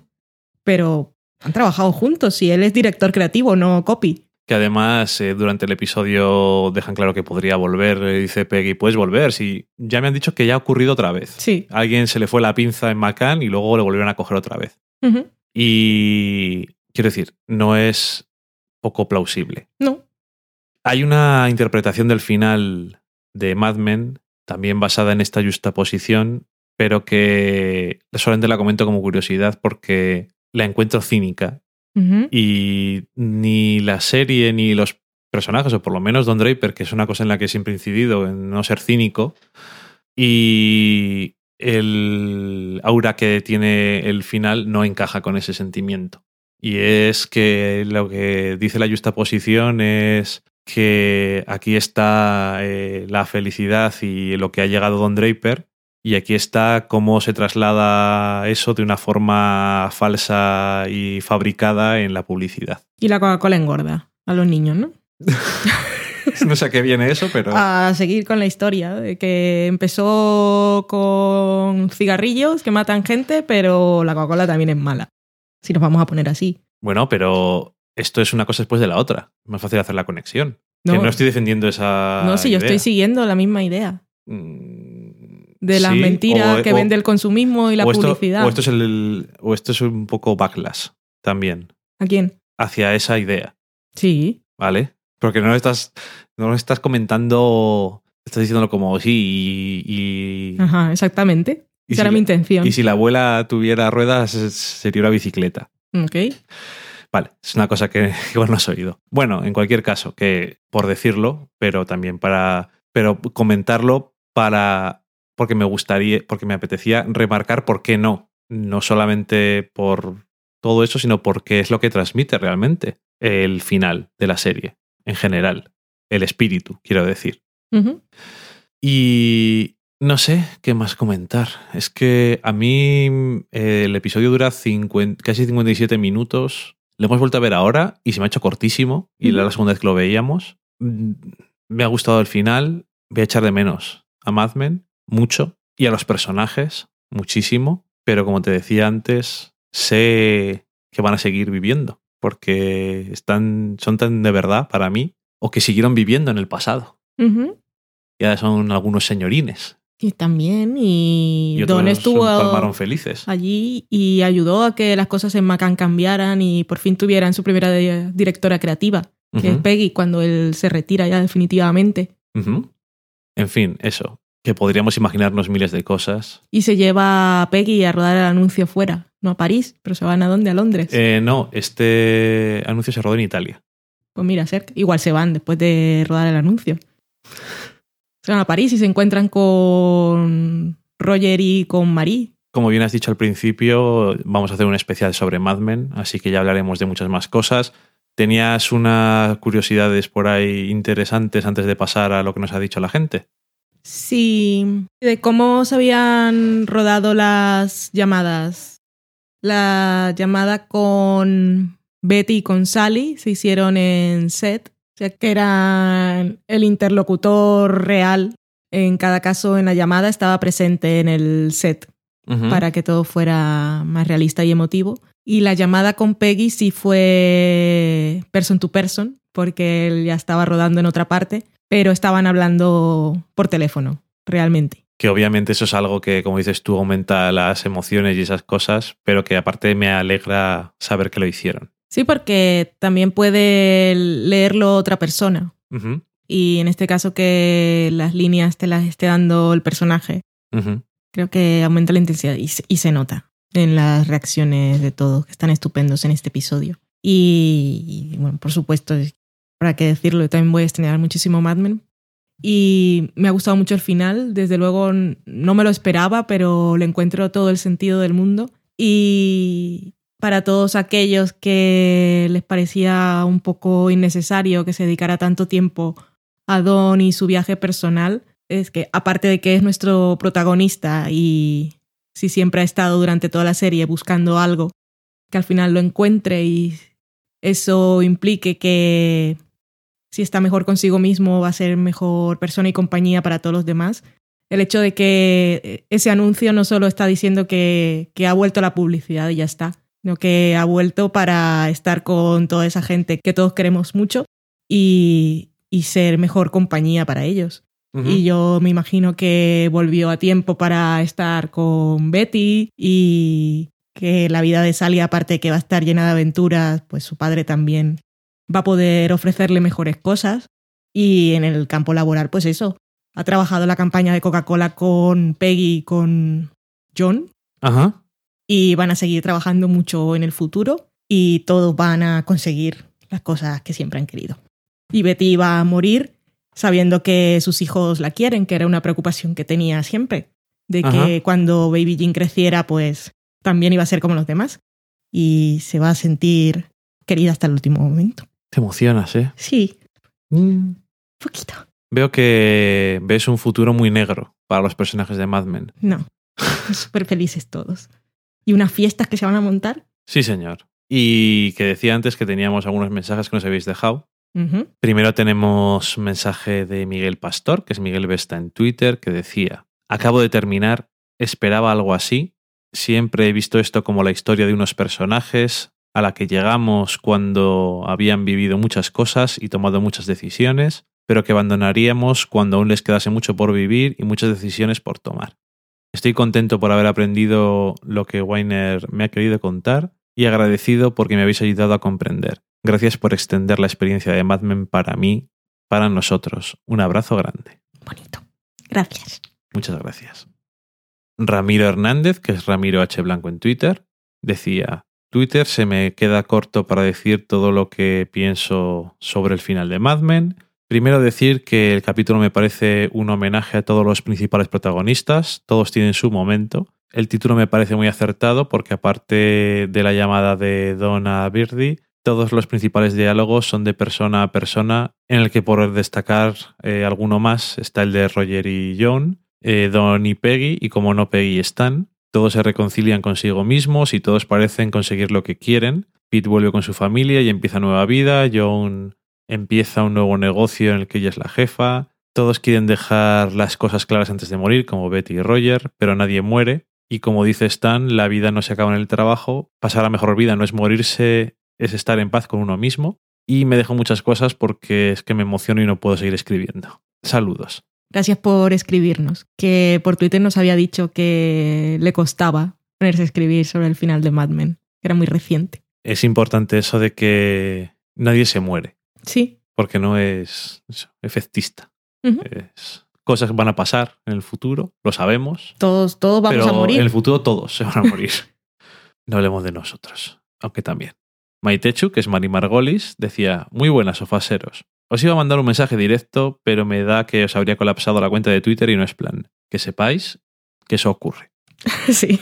Nosotros lo hemos hecho. ¿Comentarios del final de Mad Men? Pues que me ha encantado de principio a fin. Una de las cosas por las que más me alegro es que Don hiciera las paces con Dick y no me refiero al momento zen, me refiero a la sesión de terapia, cuando Don se levanta y abraza a Leonard y llora con él. Yo ese momento sí lo sentí. No he visto nada artificioso en ello. Y Leonard ha sido una forma de ver hablar a Dick. Es como el momento speech de, Fred, Freddy Ransom con Peggy en el primero de la séptima temporada.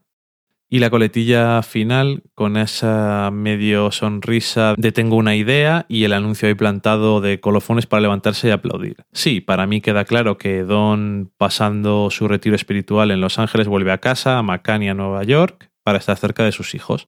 Todo lo demás han sido regalitos. El momento rom-com de Peggy y Stan, el momento John Peggy, John empresaria, Roger siendo Roger, Es importante. Sí, Eh, me supo mal no ver a Megan en el final, pero espero que con la pasta que le dio Don abrirá su propia discográfica o algo.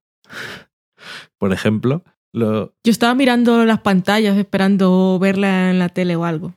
Pero sé que Megan está bien. Los capítulos 12 y 13 ya marcaban un final en sí mismo para la gran mayoría de personajes y el 14 ha sido el lacito. Muy satisfecha, me he quedado con el final y con toda la serie, la adoro. Espero que el final y Mad Men en general os haya dado todo lo que queríais y más.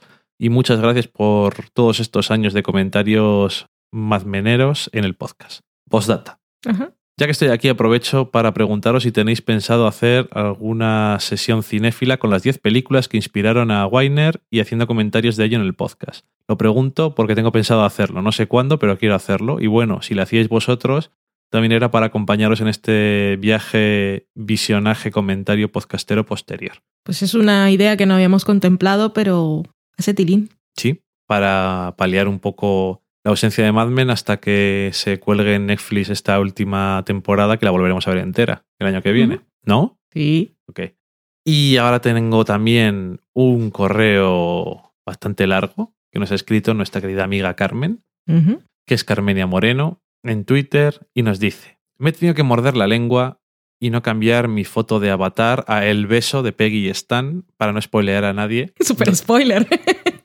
Recordemos que ella vive en Estados Unidos y lo ha visto antes que nosotros. Y es que a ver las cosas antes que nadie, tengo algo negativo. No hay nadie a tu lado para comentar. Y si lloras, abres mucho los ojos. O si aplaudes y ríes, lo haces en la oscura soledad de tu habitación. Me da mucha pena. Sí. En primer lugar, decía que nos quería agradecer a nosotros, Dani y Valen. Está muy bien. Al final, Loki no ha tenido nada que ver con todo esto.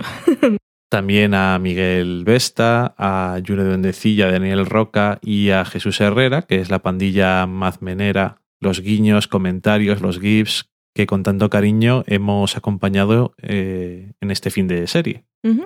Segundo lugar, también quiero agradecer el profundo análisis que hacéis cada semana y que gracias a él he aprendido a ver la serie con otros ojos y a exprimir cada una de las escenas y sacar algo más interesante. Sé que el 90% del trabajo es de Matt, pero el 10% de interpretación del significado es vuestro. Esto sí que se llama dar crédito. Cuando yo leí el email había leído nuestro, de los espectadores. No, no, Ok. ahí, ahí te quedas. Por último, he de confesar mi opinión sobre la finale, que a lo mejor a todo el mundo no le gusta. A ver. Empezamos bien.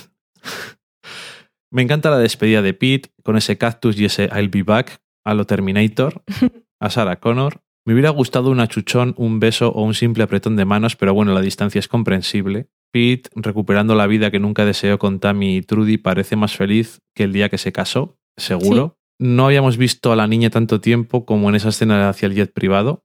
No te olvides de la escena del episodio pasado, De las abejas. en el que la han picado y está ahí. Mm. Ahí es cuando más la hemos visto, desde luego. Y habla. Y habla y todo.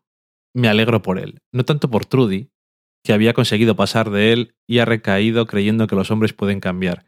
¿Qué visión más negativa tiene? de los hombres, digo. Nada. Pete está preparado.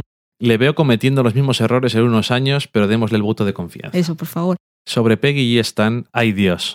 Perfecta escena, perfecta conversación, perfecta carrera de Stan para besarla. Da la esperanza esa de que el día menos pensado te das cuenta de que tu mejor amigo es tu pareja perfecta. Ains, qué bonito.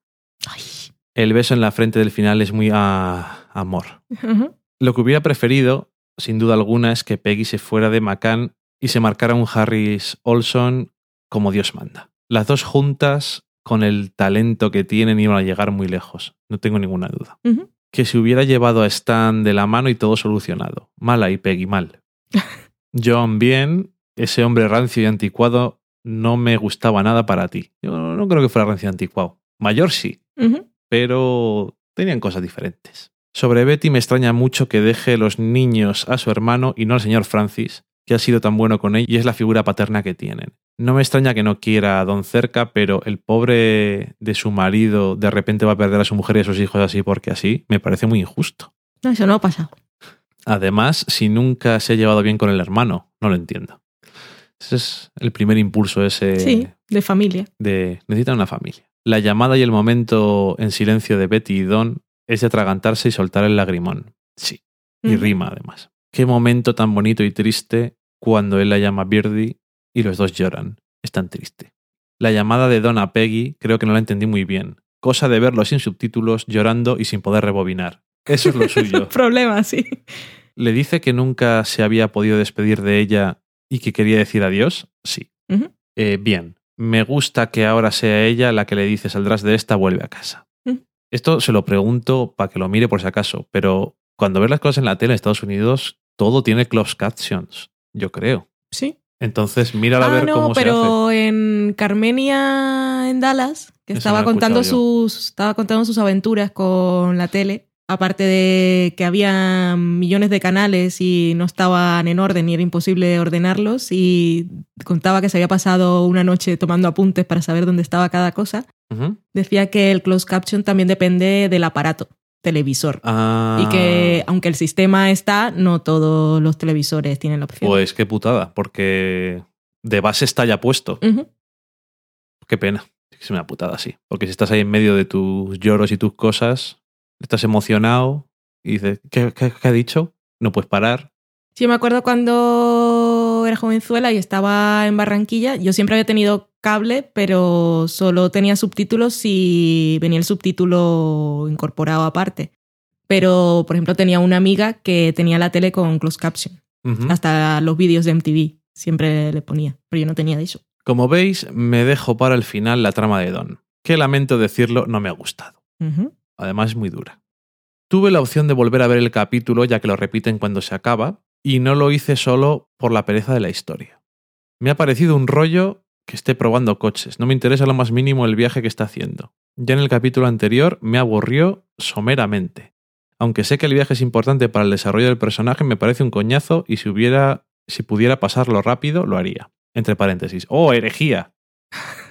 Sí. La parte de la comuna me pareció eterna. Un rollo absoluto y aunque veamos a Don reflejado en los demás y él se siente identificado con el hombre de la nevera, que me gusta como nombre, el hombre de la nevera, a mí me aburre. Casi lo que me hace más gracia de todo eso es la señora que le empuja. Como dato curioso os comento que donde se ha grabado es la casa de Andrew, que es el mejor amigo de mi amigo Lucas y que yo lo conocí hace unos años, que es supermillonario, es el creador de Groupon Bueno, bueno, bueno. Se, se, se maneja en unos círculos de gente humilde. Sí. Y la casa está en Big Sur, California. Y los muebles que salen no son los de la casa, pero dice Lucas que se parecen bastante. También me ha contado que en esa esplanada donde hacen yoga es donde se casó Natalie Portman antes de que Andrew comprara la casa. Joder, cuántas historias, Carmen. Ya te digo, Tiene que ir a una fiesta de Hollywood, es lo que le queda. que nos lo cuente. Por supuesto. Bueno, en su podcast. Ese es lo que dicen. Por último, no os voy a mentir, me costó entender el final. De repente veo un anuncio de gente cantando con Coca-Colas que yo no había visto nunca y que ni sabía que era famoso y no entendía que venía. Tuve un momento palote en el que pensé que Don se iba a tirar por el acantilado y suicidarse como el anuncio de Hawái y la verdad es que es lo que yo quería. Para mí el final perfecto a su agonía era la muerte. Ya lo hablé con Miguel la temporada pasada, pero no ha querido el señor Weiner. Creo que la capacidad de Don a reponerse y salir adelante es superior a su capacidad de autodestrucción. Os confieso que tuve que googlear para entender el final leyendo blogs que salieron un par de horas después del episodio para entenderlo. No entendía por qué ese anuncio estaba ahí, ya que pensaba que Don jamás iba a volver. Ahora me da casi la risa pensar que no lo entendí, pero en fin. Tuve que ver dos veces el final para ver un poco el sentido. Por último, quiero deciros que ha sido un viaje fantástico y que me ha encantado compartirlo con vosotros. Besitos. Gracias. Muchos besos para ti también. Que ya has visto que no compartimos tu sensación de la historia de Don, pero Hemos, hemos dicho por qué. Igual nuestra conversación te aburre menos. el episodio. no lo sé. Luego tengo algunos comentarios en Twitter. Daniel Roca decía que hubiera preferido que el anuncio lo hubiera hecho Peggy, como decías tú antes. Juno Dendecilla decía que acababa de terminar el episodio y no nos podía mandar un comentario muy elaborado, que aún estaba embargada por la emoción y que había sido exactamente lo que esperaba. Ujú. Franci, que es Franci barra baja MLG barra baja AND, decía, y sin duda alguna el anuncio más famoso de la historia de la publicidad fue hecho por Don Draper. ¿Quién si no? También nos decía que sentimiento de alegría, tristeza, satisfacción, nostalgia, últimos instantes, un volcán de en ebullición. Indefinido. Daniel Roque decía que toda la mañana con la canción de Mad Men en la cabeza, y es que encima es una canción de su infancia. No se la esperaba, pero era absolutamente evidente ahora que lo pensaba y que no había mejor canción para acabar. Mm. Hoy no tenía que haber ido a trabajar, pero yo no me puedo permitir esos lujos. Yo tampoco lo hice. no, que conste. Y Maitechu, que era Mari Margolis, eh, ya nos decía, con todo mi fangirlismo, lo había visto tres veces ayer. O sea, el lunes. Mm. En Facebook nos decía José R. Benítez, propongo que la televisión no se prenda más luego del capítulo final. Se acabó la televisión ya. la televisión ha muerto, que diría Nietzsche. Eso es lo que diría. También en los días anteriores a, concretamente el día anterior creo, a la emisión de este último episodio, nos había dejado eh, algunos enlaces de, de cosas relacionadas con Mad Men y el posible final, que en general digamos que no nos gustaron demasiado, pero nos lo mandó para eso. Decía, leyendo esto en el diario del país, la teoría esa de D.B. Cooper del paracaídas es la menos ridícula de las 20. Imagínate. Imaginaros cómo son las demás. No sé qué serie estuvieron mirando estas personas. Y nos citaba, entre comillas, uno de los comentarios sobre qué es lo que iba a pasar al final según Ujú. alguno de estos eh, literatos artistas que son tan inteligentes que decía, imagino a Peggy apuntando con una pistola a Don, el único hombre al que ha amado. Socorro. Es que Mientras al otro eso- lado del despacho también le apunta a Roger que ya no soporta admirarle tanto. Este señor se puede... Pero es que hay que decir No que decir ese artículo del país era realmente bochornoso, porque era 20 finales por expertos en la materia. Experto, sí. Que no Y, visto la y serie comenzabas a leer y había algo que no había visto la serie. Y expertos en la materia, ¿en qué materia? Es que no especificaban, porque En habían expertos materia. en su materia y era un señor que trabajaba en una agencia de publicidad, pero eso no es experto en la materia de Mad Men. No. O sea, si dicen expertos en la materia, dicen la gente que nos escucha a nosotros los comentarios y nos comenta cosas de Mad Men, eso es más es- Esos son experto en la ma- materia. En la materia de Mad Men. En fin. Eh, también nos enlazó eh, unos que eran guionistas argentinos, hablando sobre el final de Mad Men. Eh, pues estos por lo menos son guionistas. Los del país, eh, socorro.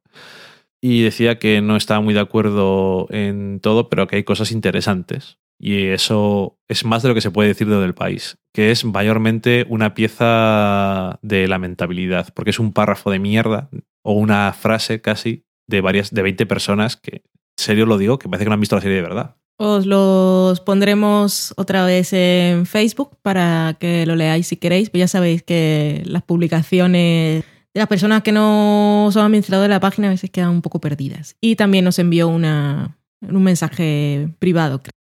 Y con eso termino esto y nos queda poner el audio comentario de Daniel Roca. Hola chicos.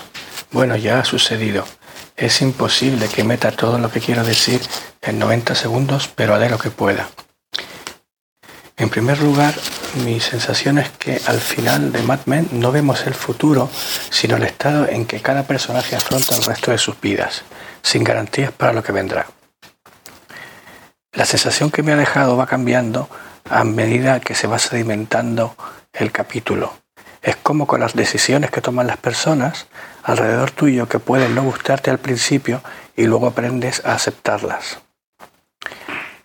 Eh, sobre Peggy y John, hubiera sido el final perfecto si se van juntas, hubiera sido el spin-off definitivo.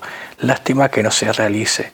Me queda la duda de si el rechazo de Peggy es una necesidad interna suya, si que no es la empresa lo que ella quería, sino lo que John quería, o es una necesidad de guion que da paso al final de su relación con Stan.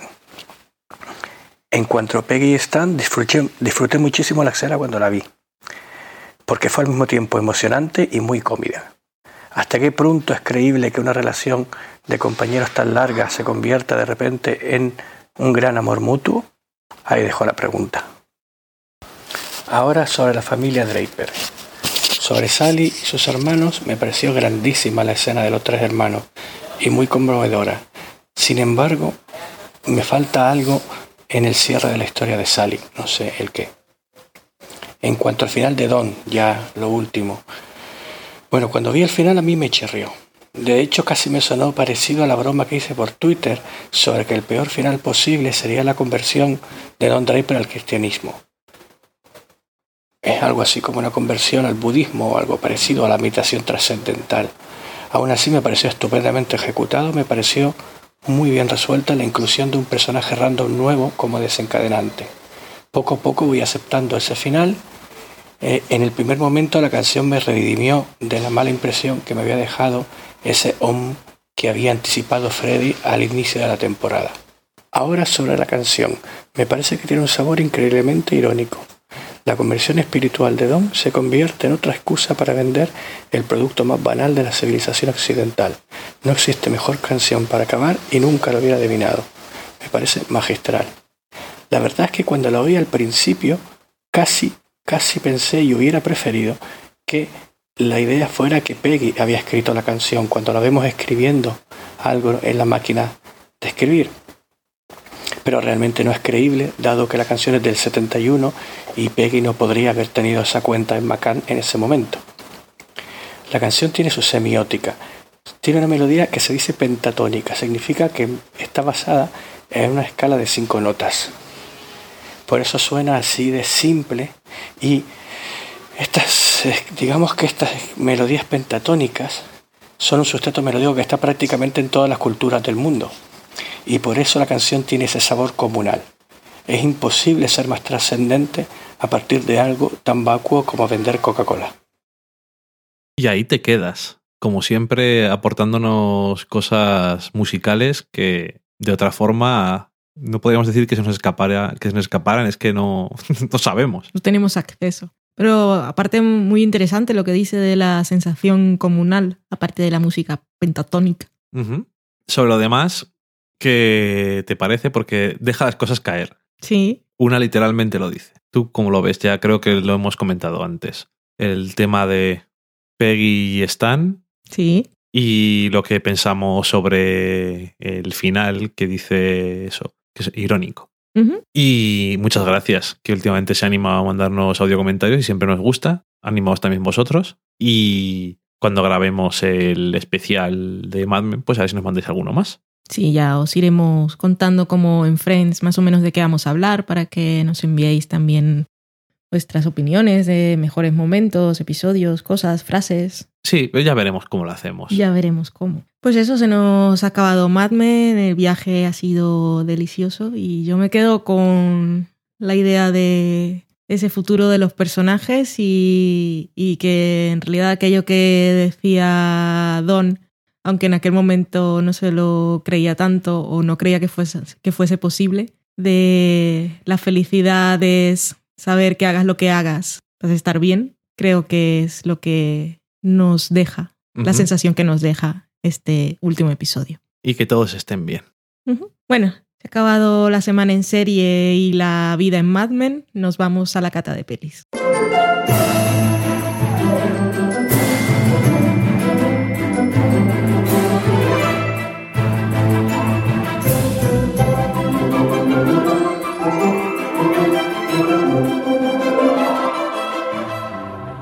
En la cata de pelis os vamos a hablar de Ex Machina.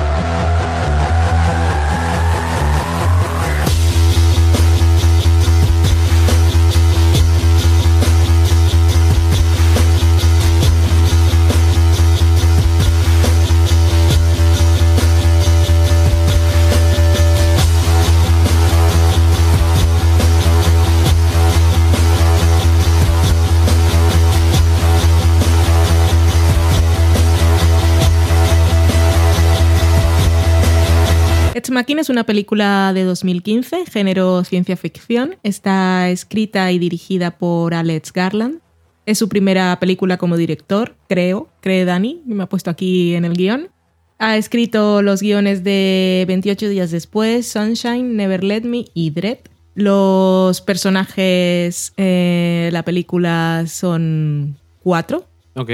y quizá la cara que más os puede sonar es la de Oscar Isaac, que interpreta a Nathan.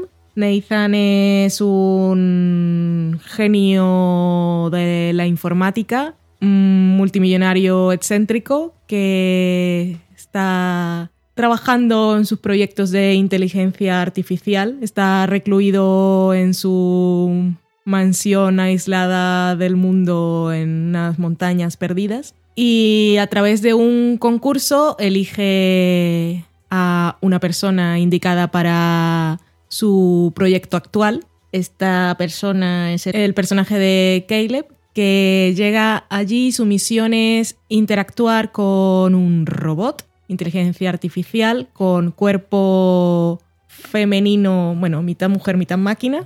Y la misión es poner a prueba el test de Turing, que todos podemos tener reciente, reciente el concepto por la película de Imitation Game.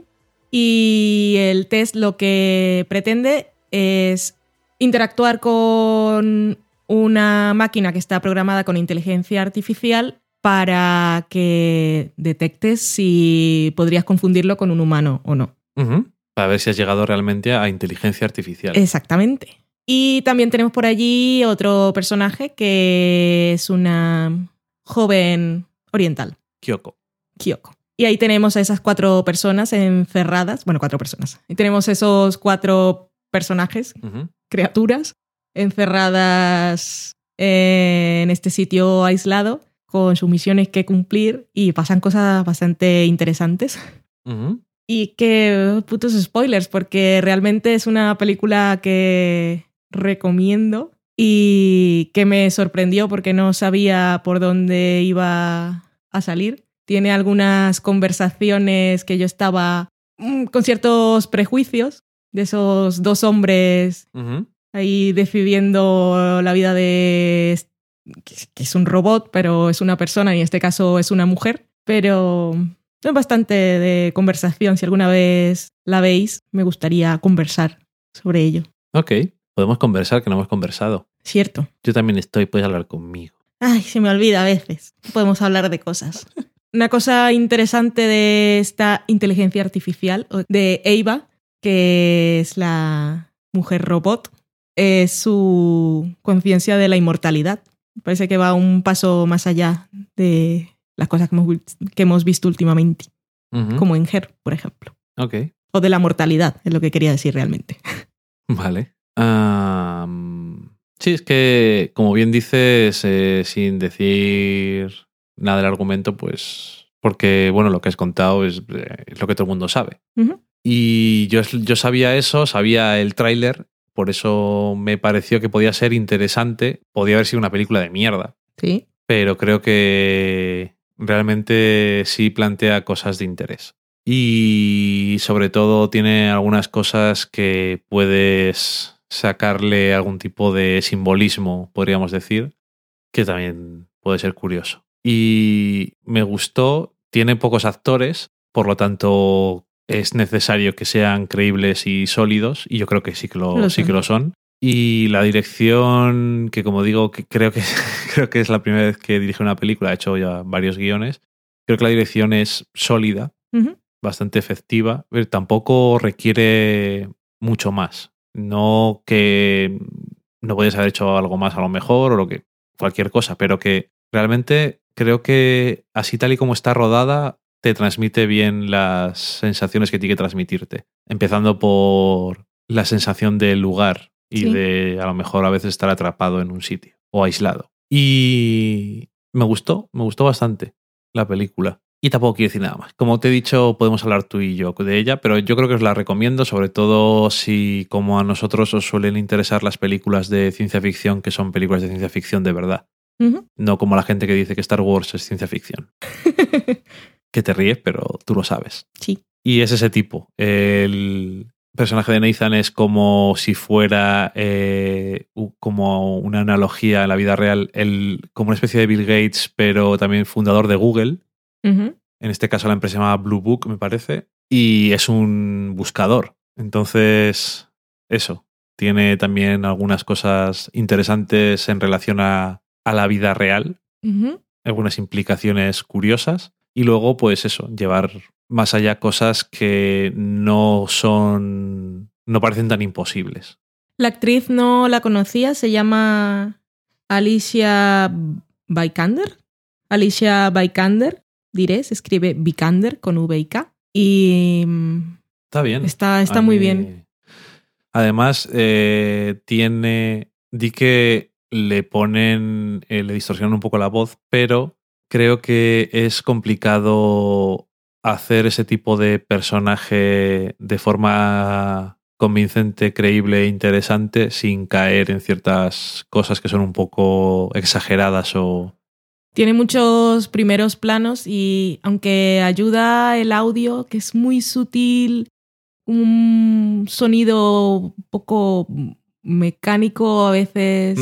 Cuando ella está interactuando con Caleb, que es el que tiene que llevar a cabo el test, y le hace preguntas, solo inclina, pero un milímetro a veces la cabeza cuando tiene la respuesta y pone el sonidito ese de... como no estoy procesando, pero no sé. Cada vez que pasaba decía, qué, qué bien lo estáis haciendo. Sí. Yo, yo creo que es una, es una película pequeña, pero que aprovecha muy bien todo lo que tiene. Y por cierto, que, y sí los hay, los efectos especiales yo creo que están Está muy, muy bien, bien, sí. muy- están muy logrados porque hoy en día hay mucho, muchas formas y muchos medios para hacer cosas muy espectaculares de forma creíble, pero yo creo que este tipo de cosas son las que es la mejor forma de utilizar los efectos especiales que son cosas que se pueden se podían haber hecho a lo mejor hace muchos años y se habrán hecho, pero queda muy convincente en muchos tipos de efectos. Pues, por ejemplo, ella tiene partes del cuerpo que son transparentes. Sí, como un Mac. Y, y sí, a lo mejor Nathan es más Steve Jobs que dicho Bill Gates, porque es Cierto. un poco excéntrico y eso. En fin, interesante, os la recomiendo. Hmm. Acabamos la cata de pelis. Ved esta película, nos vamos a la cocina.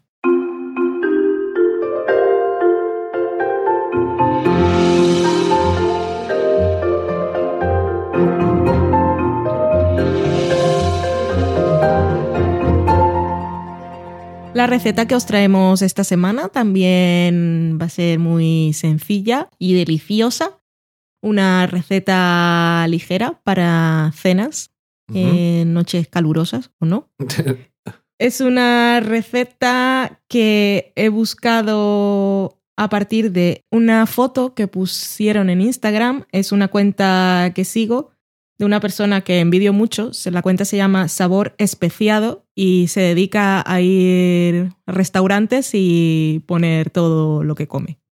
No pone fotos ni suyas, ni de su gato, ni de su podcast, no sé quién es, pero come bastante bien. Y en este caso puso una foto de ensalada de fresas con jamón de pato y queso mascarpone. Uh, Y con esos tres ingredientes, una receta muy sencilla que os voy a decir a partir de la foto, porque no tiene nada más. ok. Y necesitamos pues verde, lechugas y o hojas variadas de esas que podemos comprar ya las bolsas que vienen preparadas. O si tenéis suerte de ir al mercado y coger una lechuga de roble o una bien rica, pues ahí la tenéis, la cortáis. Las fresas, que igual es una cosa que quien no está acostumbrado, pues dice las frutas en ensalada no me van mucho. Las fresas, por ejemplo, una de las cosas que recomiendan incluso para comer como postre es echarles un poco de vinagre balsámico. En este caso lo que haremos es cortar las fresas y dejarlas marinando un poco en el vinagre balsámico.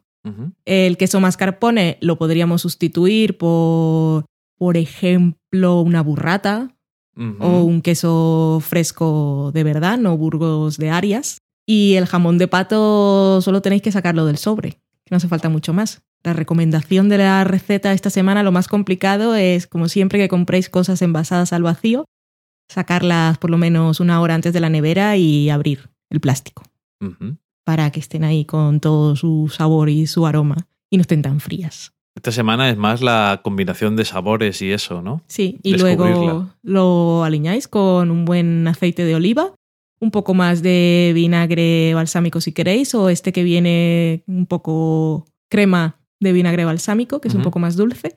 Y ya, si queréis, podéis añadir algún fruto seco, el de Y vuestra sal. preferencia. Sí, y sal. Y pimienta, si queréis. Que las fresas con pimienta también van muy bien. Y ya está. Esa es la ensaladita que traemos esta semana. Muy sencillita. Ah. Y además no creo que sea la ensalada que todo el mundo diga, ah, sí, yo la comí el otro día. Y las fresas están de temporada. Hala, pues ya está. Dejamos la cocina, ponemos una promo y nos vamos a la sobremesa. ¿Qué va a tomar hoy, Carmenia? Mm, póngame un smoothie y una ensalada de tomate, que hoy me siento millonaria. Silencio. En este salón solo se pide filete de búfalo y whisky. Carmenia, en Dallas estos podcasters son los que mandan, tenga cuidado. Ah, bueno, es que yo vengo aquí con mis costumbres de forastera, pero tendré que aprenderlas de este país de locos. No puedo más. Todo el mundo habla de ella. La veo por todos los bares. En el Facebook, Evox, iTunes. Mire, la retaré a un duelo. Dígame cómo puedo localizarla. ¿Un reto? Acepto, me encantan los retos. A Carmenia en Dallas la encontrarás en la posada carmenia.es. Tenga cuidado con lo que dice, señorita. Los oyentes de este podcast son muy peligrosos, seguro que la siguen. no tengo miedo, si quieren seguirme que lo hagan en arroba Carmenia Podcast.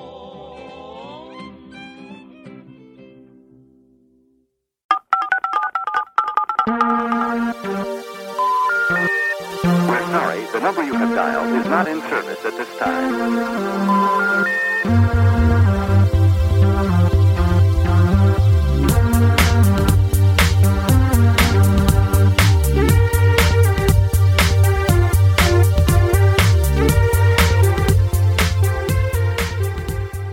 Empezamos la sobremesa esta semana agradeciendo a Miguel Vesta, que es un repatrocinador, que vamos teniendo muchos de esos últimamente.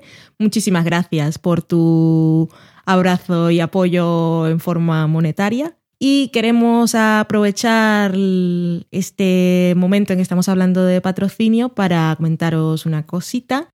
Y es que si estáis pensando en patrocinarnos o repatrocinarnos durante aproximadamente el próximo mes vista, os queremos decir que no lo hagáis. Esto no quiere decir que hemos ganado la lotería Ojalá. o que no queremos que sigáis haciéndolo por alguna razón ética o extraña, sino porque os contamos así en primicia, pero sin, contarnos, sin contar demasiado realmente, que llevamos unos meses trabajando en un proyecto del que pronto podremos hablar y que además eh, necesitaremos vuestra colaboración. y que lo estamos haciendo con mucha ilusión y además sabemos que os va a encantar y que Sí. seguramente colaboraréis con, con ilusión vosotros también porque, porque os va a gustar. Es una cosa que estamos haciendo porque realmente nos gustaría que existiera en el mundo. Suena algo muy trascendente, pero, pero eso, que estamos en mayo y durante el mes de junio, pues vosotros lo sabréis antes que nadie, seguramente os lo diremos antes de sacarlo a la luz, pero eso, que lo guardéis. Sí, y gracias. Gracias. Pues lee los mensajes de Twitter. Tenía a Juno de Bendecilla que le daba mucha penita escucharnos por cosas de Mad Men la semana pasada. Ya no hablamos del final, estamos hablando del anterior episodio. Echaba ahí unos lloros. Normal. Tenía mucha intensidad emocional la serie. Maitechu, que es Mari Margolis, decía: No sé si habrá meme Afrons este año, pero dejo anotado que esta la renuevo. La serie de Real O'Neills, que tiene a Stan de, Ah, de Mad vale, Men sí, y sí, a la Plinton. Eh, os, de- os diremos que hemos visto los vídeos de Afrons ya. Son larguísimos. Parecía una película de duración, pero lo pusiste en una lista de reproducción, ¿Cuánto tiempo estuvimos viendo vídeos? pues Madre no sé, más de una hermoso. hora. Sí, sí, sí. Son No si exagerados. Es que algunos duraban seis o siete minutos. Hmm. Digo, pero. Y realmente, algunos eran tan largos que decías, ¿para qué voy a ver el piloto? Sí. Em, igual sí que hay. Que la semana pasada me estaba tirando piedras. Valen. Es que Dani no quiere o que es un vago. No, no es por eso. Es que hemos estado intentando buscar una forma que fuera más fácil para todos, para vosotros de no cometer errores al enviar las apuestas y para que no estuviéramos que estar repitiendo. Sí, porque. sí, No repitiendo, sino enviándonos mensajes posteriores para corregirlas. que luego es pesado para vosotros también. Ya he hecho la votación, ya me desentiendo y luego te llega un directo, un correo. Oye, que tienes que quitar dos comedias y una serie de la NBC y poner Sí. un, no sé, una, a renovar una, un drama de la ABC. Elige uno. Que yo lo entiendo porque hacer eso es un poco como cuando estudias para el examen y las cosas no te interesan y se te olvida. Entonces, has entregado el examen y luego te Mm, dices que tienes que elegir otra opción y dices, pues ya no me acuerdo. Exactamente, y literalmente es lo que suele ocurrir. Y yo que entiendo que las normas pues son complicadas, pero sobre todo estamos pensando a ver si hay alguna forma de que visualmente sea más fácil de acordaros. Jesús Herrera, que es Gechu73, decía que los Agents of S.H.I.E.L.D. Fueron a Aranda de Duero a buscar a Loki, el gato de, del sofá a la cocina, pero les dieron malas coordenadas. Socorro, lo de Aranda de Duero. Es una referencia más random que el copón. Sí. En fin, ¿dónde están? Están Aranda de Duero. Sí, se podían haber buscado otro nombre. No, Bueno. pero es que, ¿por qué Aranda de Duero? Me hace gracia. Seguramente estaba, estuvieron en Madrid un guionista que estaba en la sala de guionistas y fueron hacia el norte, pasaron por Aranda o algo Bueno, así. como y cuando- comieron cordero muy rico. Cuando Lerma salió en las chicas Gilmore. Ajá. Ahora que si hubiesen venido los de Shield, ver un poco a Ward de lejos, si no soy su enemiga, pues no me habría molestado. Yo lo dejo ahí. el Barbitas. Y también ver a Sky moviendo el pelazo. Es, lo- es una cosa que te, que te mola mucho, ¿eh? Superpoder, me gusta. Pero te, te gusta mover el pelazo a cámara lenta. Oh, sí. Las peleas de pelazo que hubo en la Varias. final, impresionante. Eh, decíamos nosotros en Twitter, ay, que tenemos 1900 seguidores y poníamos un GIF de Peggy diciendo gracias. Y lo, esto lo comento porque me gustó que Marco, que es Marco con K barra baja RKY, decía gracias a vosotros y nos ponía el GIF de Ken bailando claque. It's my job. I Love Rectify, que es a Karen barra baja MS, decía que cuando Valen empezó a llorar en el episodio pasado por una cosa de Mad Men, se me hizo un nudo en la garganta. Que sepáis que nadie se ha quejado de la calidad del sonido, incluso de lo contrario, y eso me ha parecido muy bien. Yo sé que había problemas con el sonido, pero me alegro mucho de que no molestaran a nadie. Muy bien. Me ha dejado muy contento. Me alegro por ti. Porque estaba muy. vos- Claro, vosotros no, no vivís conmigo y, tenéis, y tenéis pesado. que aguantarme. Eso, que lo que dice ella. Daniel Roca decía que la demostración de que The Good Wife no es lo que era es que no me va a importar oír la parte con spoilers sin haber visto el último episodio. Eso es bastante. Eso es mucho. Decía que para su gusto el problema de The Good Wife es que había dejado de ser coral en buena medida y que va más allá de el tema. Ok. Que le interesaba más la trama de Valen y Dani que la de Calicia. Mm. Nuestra trama. no hay trama. Son personajes. Tú un poco personaje si quieres. Gracias. También decía que nunca se había tragado, entre comillas, lo de Peter, como justificación para Es romper no. una amistad. En fin, que no estaba muy contento. Creo que nadie. No, no. Decía también, citando entre comillas, con la educación que tú me has dado, frasaca. Yo sé que te hizo mucha gracia. Quise unas cosas. Ya te expliqué que Ujú. era verdad. Tendrías que decir cuáles son las asignaturas. El otro día estábamos hablando de ello en directo. Ya no me acuerdo, pero te las mandé. Un currículum muy interesante. Sí. Eh, Dani Torres, que es Knoxville09, decía que gracias por la mención que le hicimos en el programa pasado. Miguel Pastor, que es Miguel Vesta, decía que estaba escuchando el comentario que habíamos hecho del penúltimo episodio de Mad Men y que tenía los pelos de punta. Gracias por extender la experiencia y gracias a ti, que ya te hemos dicho gracias antes también, pero no, no hay suficientes gracias. Nunca. Maite Chu, que es Mari Margolis, decía que no tenía nada que añadir a lo que comentábamos de The Good Wife y Mad Men, que comparto totalmente vuestra opinión, que bien, y que le habíamos hecho llorar. Lo siento. Eso qué mal. O qué bien, no lo sé. La primera vez que se me saltan las lágrimas escuchando un podcast. Me siento honrado. Qué triste. Esto sabemos que es por ti. Hoy no he llorado. Se me Yo ha ido un poquito así, pero como el espíritu era más esperanzador, me he contenido. Daniel Roca decía, por supuesto que quería decir disolución, no desilusión. Un poco la idea de que se acaba la firma y los caminos se separan. Decía Daniel Roca que en el 200 de O Televisión, que felicidades, acababa de escucharme a mí en una de esas JPOZ es cuando conoció a Valen. Sí, Sí, en esa. en esa. con mi super anécdota que a mí me hizo mucha gracia volver a escucharme. Parecía joven. Como decía la gente cuando escuchaba los primeros programas. Y también decía que tenía que reconocer que por mucho que le guste Mad Men, que nunca llegará a tener ese grado de implicación personal. Pero hacía el llorar. último episodio lo vi dos veces. Sí, pero bueno, que a lo mejor no se le cae la lagrimita. Ok. Supongo que se refería a eso. Jorge González decía que la ensalada de garbanzos gracias al sofá a la cocina, riquísima. Me alegro mucho. Que aproveche. Daniel Roca decía que una vez más era genial Louis y la pelotudez que hace este episodio es antológica. También le dejaba el comentario a la podcast.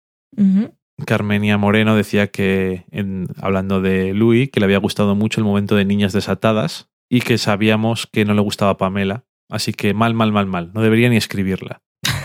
Y Daniel Roca decía, y la historia que se inventa el hermano, y la metedura de pata épica, y los cameos. Madre Ay, mía, ay, ay. que los cameos. Socorro los cameos del último episodio de Louis. Unos cuantos. Eh, Cuando crees ¿qué que has visto esto? uno o dos, no dejan de salir. ¿Pero ¿Qué ha pasado? Yo quiero ir a esa obra de teatro. Sí, a mí también me gustaría. Rubén, que es Surzón, nos decía que os sea leve el final de Mad Men. A partir de mañana, Cold Turkey de Mad Men. Gracias por acordarse de nosotros, que yo creo que no ve Mad Men. No, creo que no. Y Cold Turkey de Mad Men, referencia al último episodio de la sexta temporada de Mad Men, sin querer. Y Carmen estaba ahí tuiteándonos cuando estaba viendo en directo. ¡Que empieza! ¡Ay! Y se ponía ¡Que una captura de, de los créditos. ¡Qué bonito está siendo! He llorado ya dos veces. Sabemos dónde. ¿Hay alguna cosa que necesito que me explique algún sabio, entre paréntesis nosotros? A mí que me digan alguien que soy un sabio. Menos mal que estás tú aquí. Decía que no había entendido bien alguna cosa. Ya hemos hablado de todo esto cuando estamos en Mad Men. Decía Juno Decilla que habrá quien no entienda que se pueda sentir escuchando un podcast. Qué pellizquitos al corazón y catarsis en el último de Sofá a la Cocina. ¿Qué cosas nos dicen? Me pongo triste. También nos decía que el nombre de su hija se pronuncia Iyargi. Casi. Y ponía, Valen casi lo dice perfecto. Me faltaba una letra. Bueno, casi. Alejandra González, que es la Karenina, decía, oh, Proximin de Mad Men, ¿cuánto te echaremos de menos? Hoy sí. Ya te digo. Y nosotros tenemos ahora todavía la promo con eso. Ay. Que un 80% de la población podcastera no la entiende. Ya. Y ya no, no solo los que no ven Mad Men, sino muchos de los que ven Mad Men y nunca han visto un Proximin. Es que nosotros somos muy nuestros, de nuestra audiencia. Mm. Eh, dos mujeres y un vestido decía, el último podcast de Mad Men se oye perfectamente.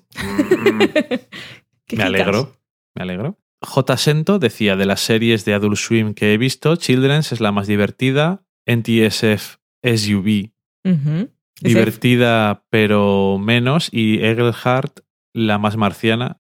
Eagleheart es una Es muy loca. Sí, yo solo vi uno. Y en TSFSUV yo sé que a ti te gusta mucho. Sí. Ramiro Hernández, que es Ramiro Blanco, dice, voy a ver la serie en prime time como le gusta a Valen. Sí, me gusta. Buenas costumbres. Libertad Morán, que yo creo que no nos había com- comentado nunca, No me suena. que es Libertad Morán, decía, visto el final, eso lo he hecho yo Es intencional. de Mad Men, ahora solo me queda esperar vuestra review para volver a disfrutarlo y sacarle más miga. Bueno, pues muchas gracias por comentar. Bienvenida a nuestro sofá. Carmen decía, la hija de mi amiga Rosana va el sábado a ver a Amy Schumer en directo y me maldigo a mí misma por no haberlo sabido antes. Carmen y sus amigos, qué aventuras. Ya te digo. La de y otro día estuve, yo creo que estaba aquí Karen Shipna, sí. se dice así. Ay, madre mía, qué, madre- qué nombrecico. Kiernan Chipka. ¿Kiernan? Chipka. Karen he dicho. Uf, vaya nombre de mierda he dicho. No sé quién es esa. Eh, también decía que qué cosa se enteraba una, que Pete y la amante loca se enamoraron y se casaron en la vida real. Y yo le dije, te lo dijimos nosotros. Connor y Rory, que eso es lo peor. Miguel Pastor decía, todos sabéis que Mad Men no acaba hasta que del sofá a la cocina hablen durante una hora de su final, espero que dos. Más o menos. Mm, entre, una, entre una y dos. Felipe, que es Filipos, F-H-I-L-P-P-O-S, decía, no poder ver el final de Mad Men por coincidirme entre viajes es duro, pero no poder enviar comentarios al sofá a la cocina sobre ella es más. No, No, no es más. y lo sabe. Juno decía, decía, me da que hoy os sale un especial de Mad Men. Viva. Casi, pero no. Imaginaos cómo va a ser el especial de Mad Men. Y Daniel Roca, para terminar, decía que es increíble que llevaba leídas un montón de reseñas diferentes sobre el final de Mad Men y estaba de acuerdo con casi todo. Pues no sé cuáles has leído porque yo estoy muy en desacuerdo con muchas cosas. Pero bueno, que coño, es que si él piensa diferente que yo, Claro. ese está el tema. Ahí está la clave. Una semana más, un programa más.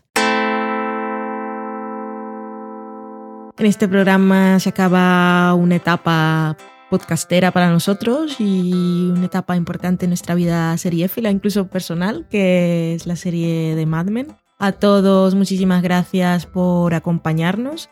Eso que nos queda, que es una serie que es un placer poder compartir con todos vosotros, una serie que nos ha hecho emocionarnos, reírnos, llorar, conmovernos, pensar, sentir. Todo lo que queda es positivo. Así que nada más, yo os deseo una feliz semana y os digo que hagáis lo que hagáis, no os preocupéis porque lo estáis haciendo bien y vais a estar bien. Un besito. ¿Y qué mierda digo yo ahora? Pues. Adiós. Hasta luego.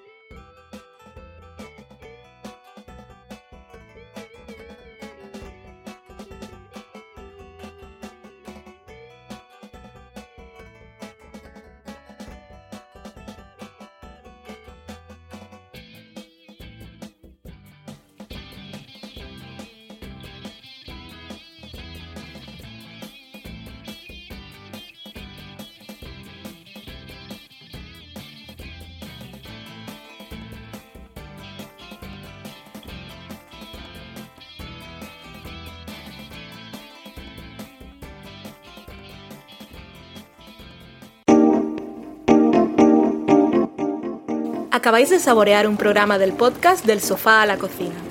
Para prepararlo hemos usado los siguientes ingredientes.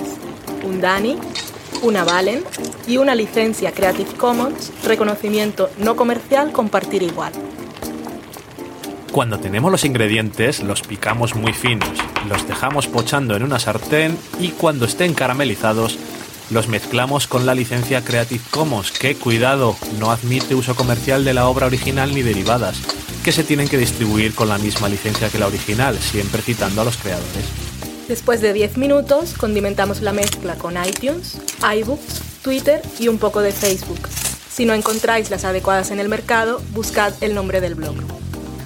A continuación, introducimos en el horno y, después de 30 minutos, lo servimos aderezado con música distribuida con licencia Creative Commons a través de Jamendo.